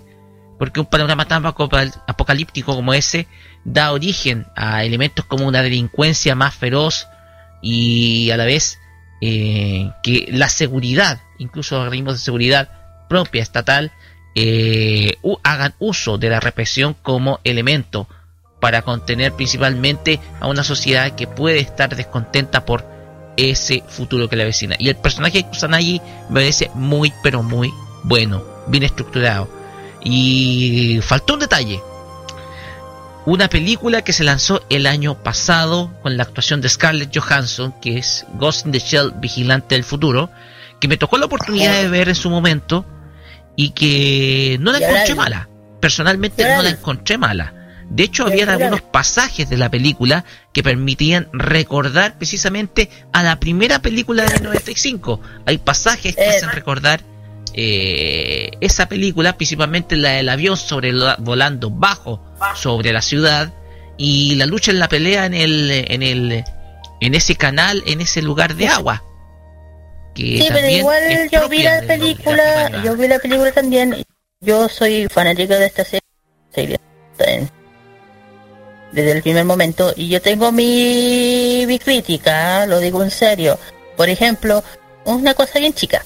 Cuando se cuando la Kusanagi, de hecho aquí el nombre LOL. De hecho aquí la Kusanagi tenía otro nombre y eso no me gustó mucho.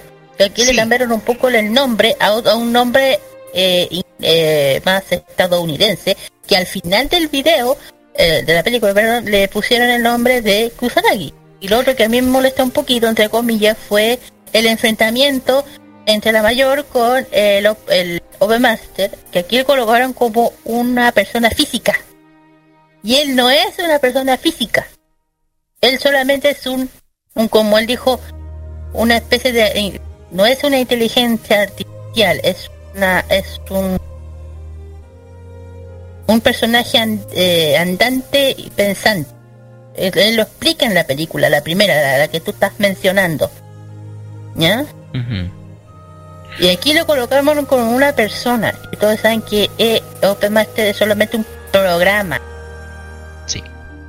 De hecho, el, el nombre el nombre en la película, en live action, era la mayor Mira Killian, quien en su vida pasada se llamaba Motoko Kusanagi, de hecho. En, Sí, eh, pero al principio le cambiaron el nombre y esa bueno me no, por el de Mira de hecho, Killian. Claro, fue como que bueno, De hecho, Batu mantuvo su nombre.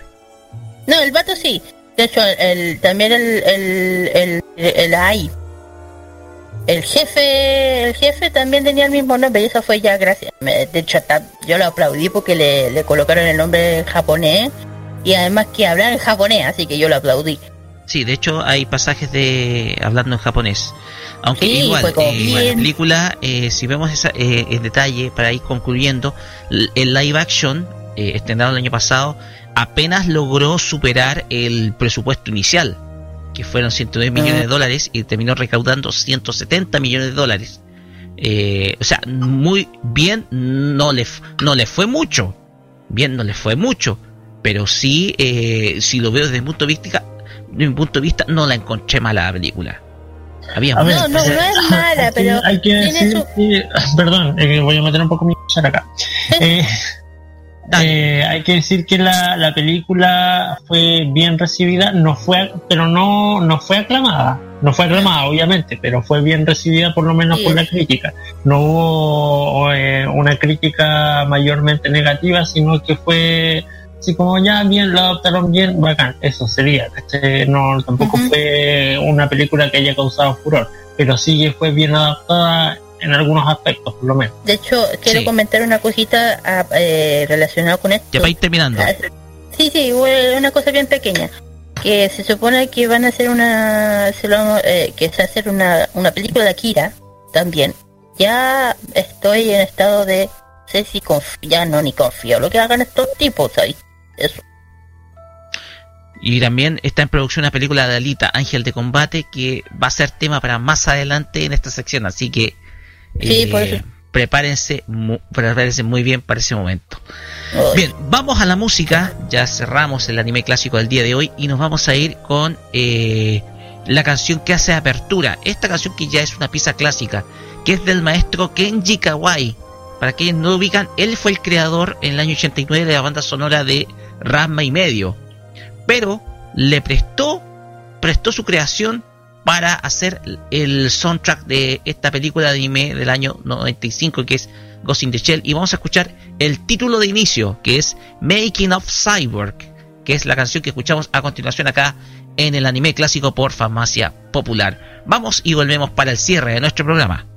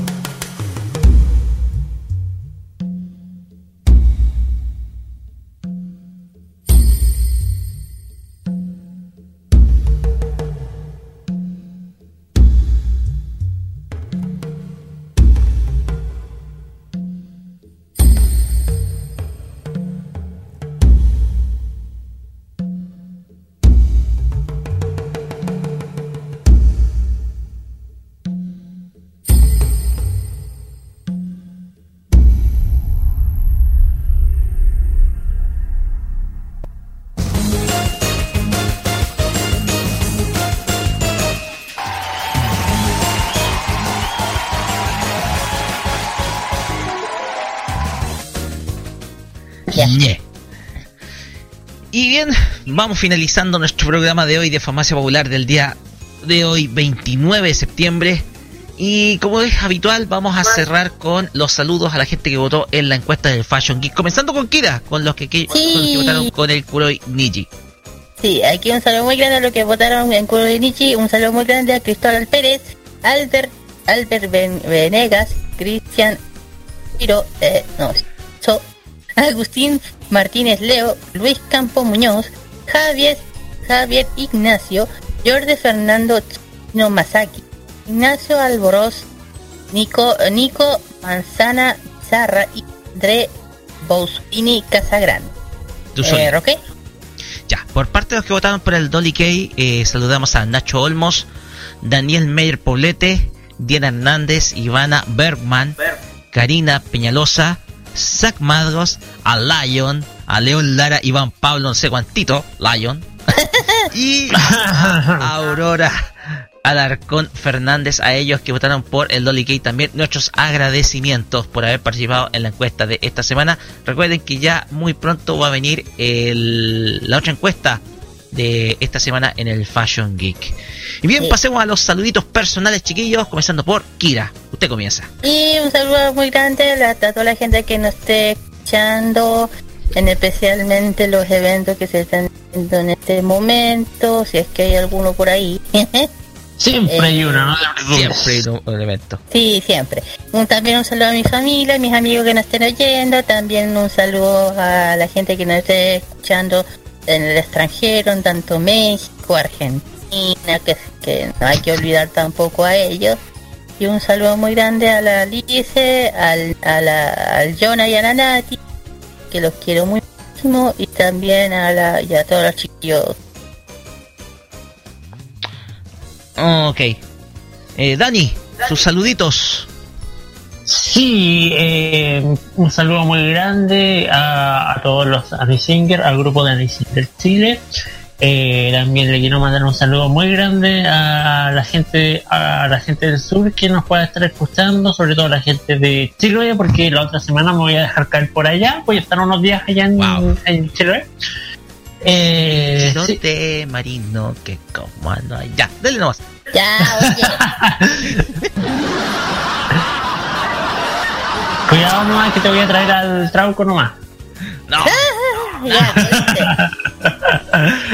ya, no, un saludo a, a toda la gente del sur eh, y, a- y al grupo de Anesinger Chile, como había dicho, y a mis compañeritos del taller de canto que siempre están escuchando el programa y cuando no lo escuchan en vivo, lo escuchan después, pero siempre están escuchando el programa.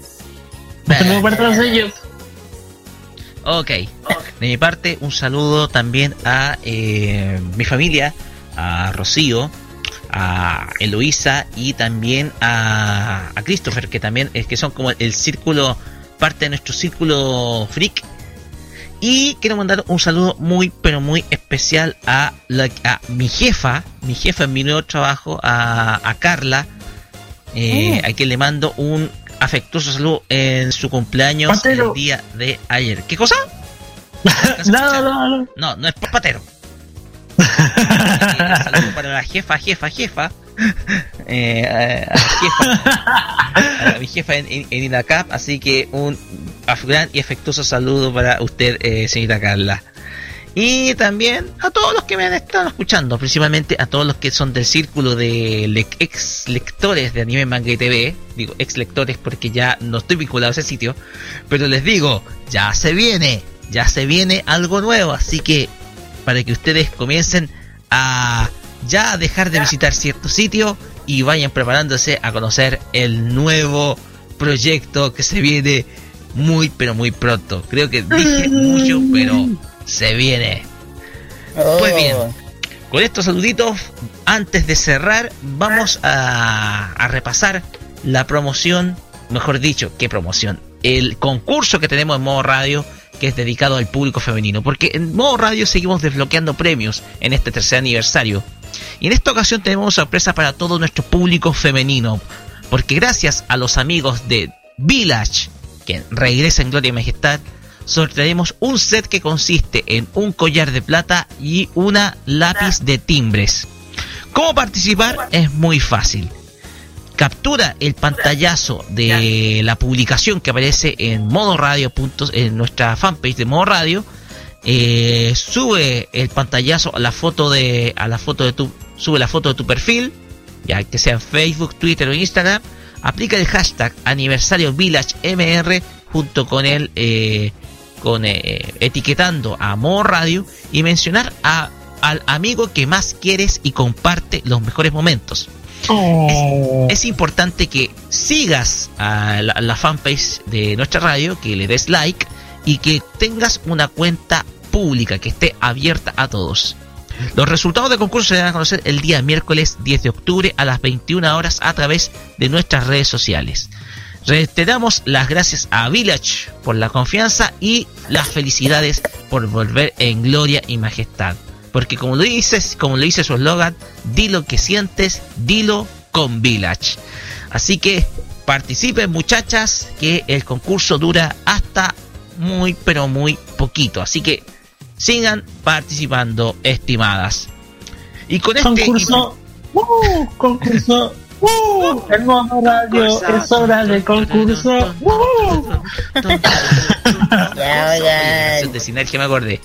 Bien, muchachos, nos vamos a despedir eh, de nuestro programa comunicándoles que la próxima semana no tendremos programa porque vamos a celebrar el aniversario de modoradio.cl el próximo día sábado, día sábado si no me equivoco, 5 de, no, 6 de octubre.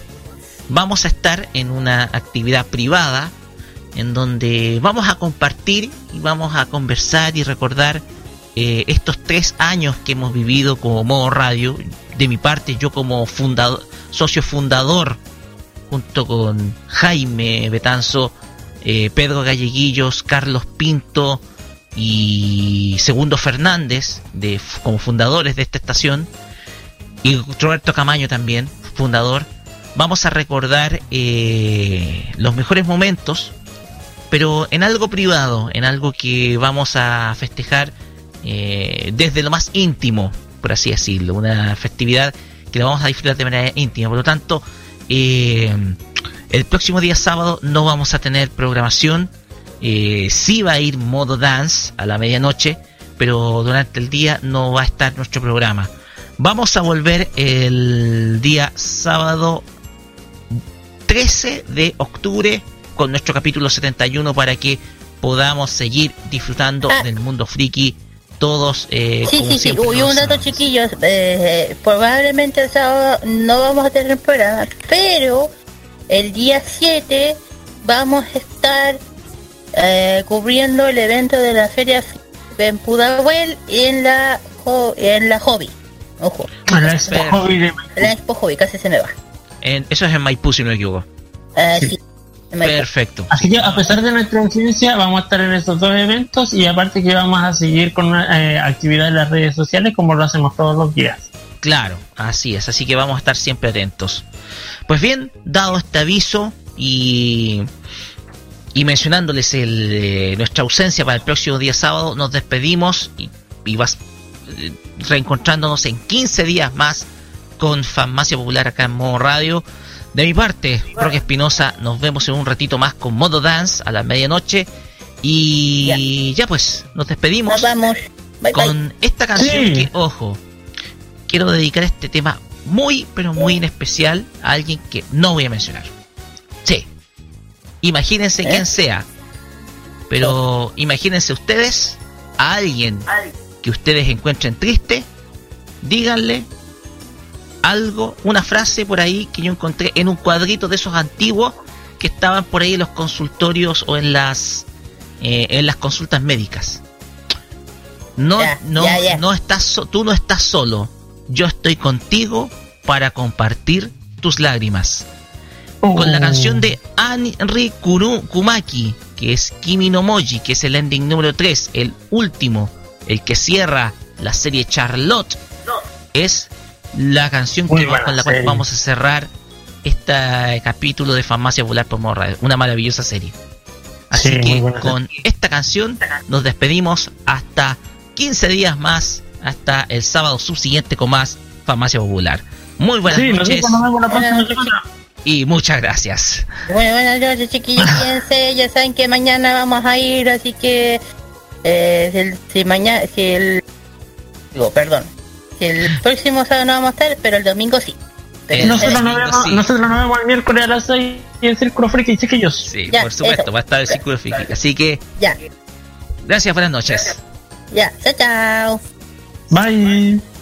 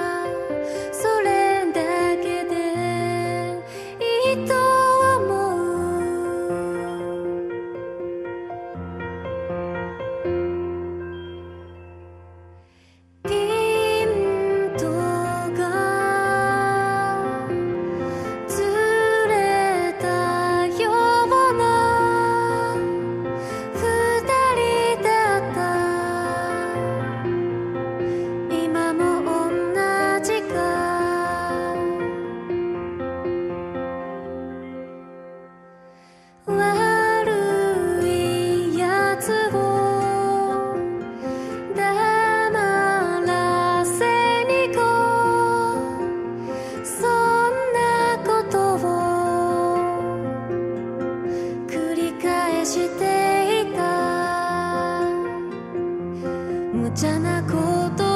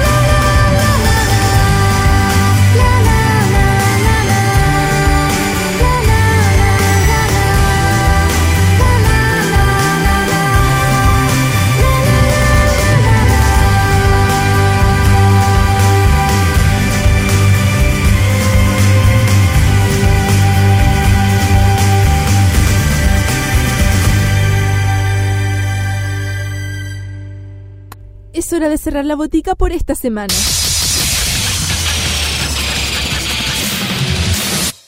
La invitación es para el próximo sábado para que recibas la dosis adecuada de anime, manga y música del otro lado del Pacífico. Deja de atender la farmacia popular en modo radio. Las opiniones emitidas en este programa son de exclusiva responsabilidad de quienes las emiten y no representan necesariamente el pensamiento de modoradio.cl.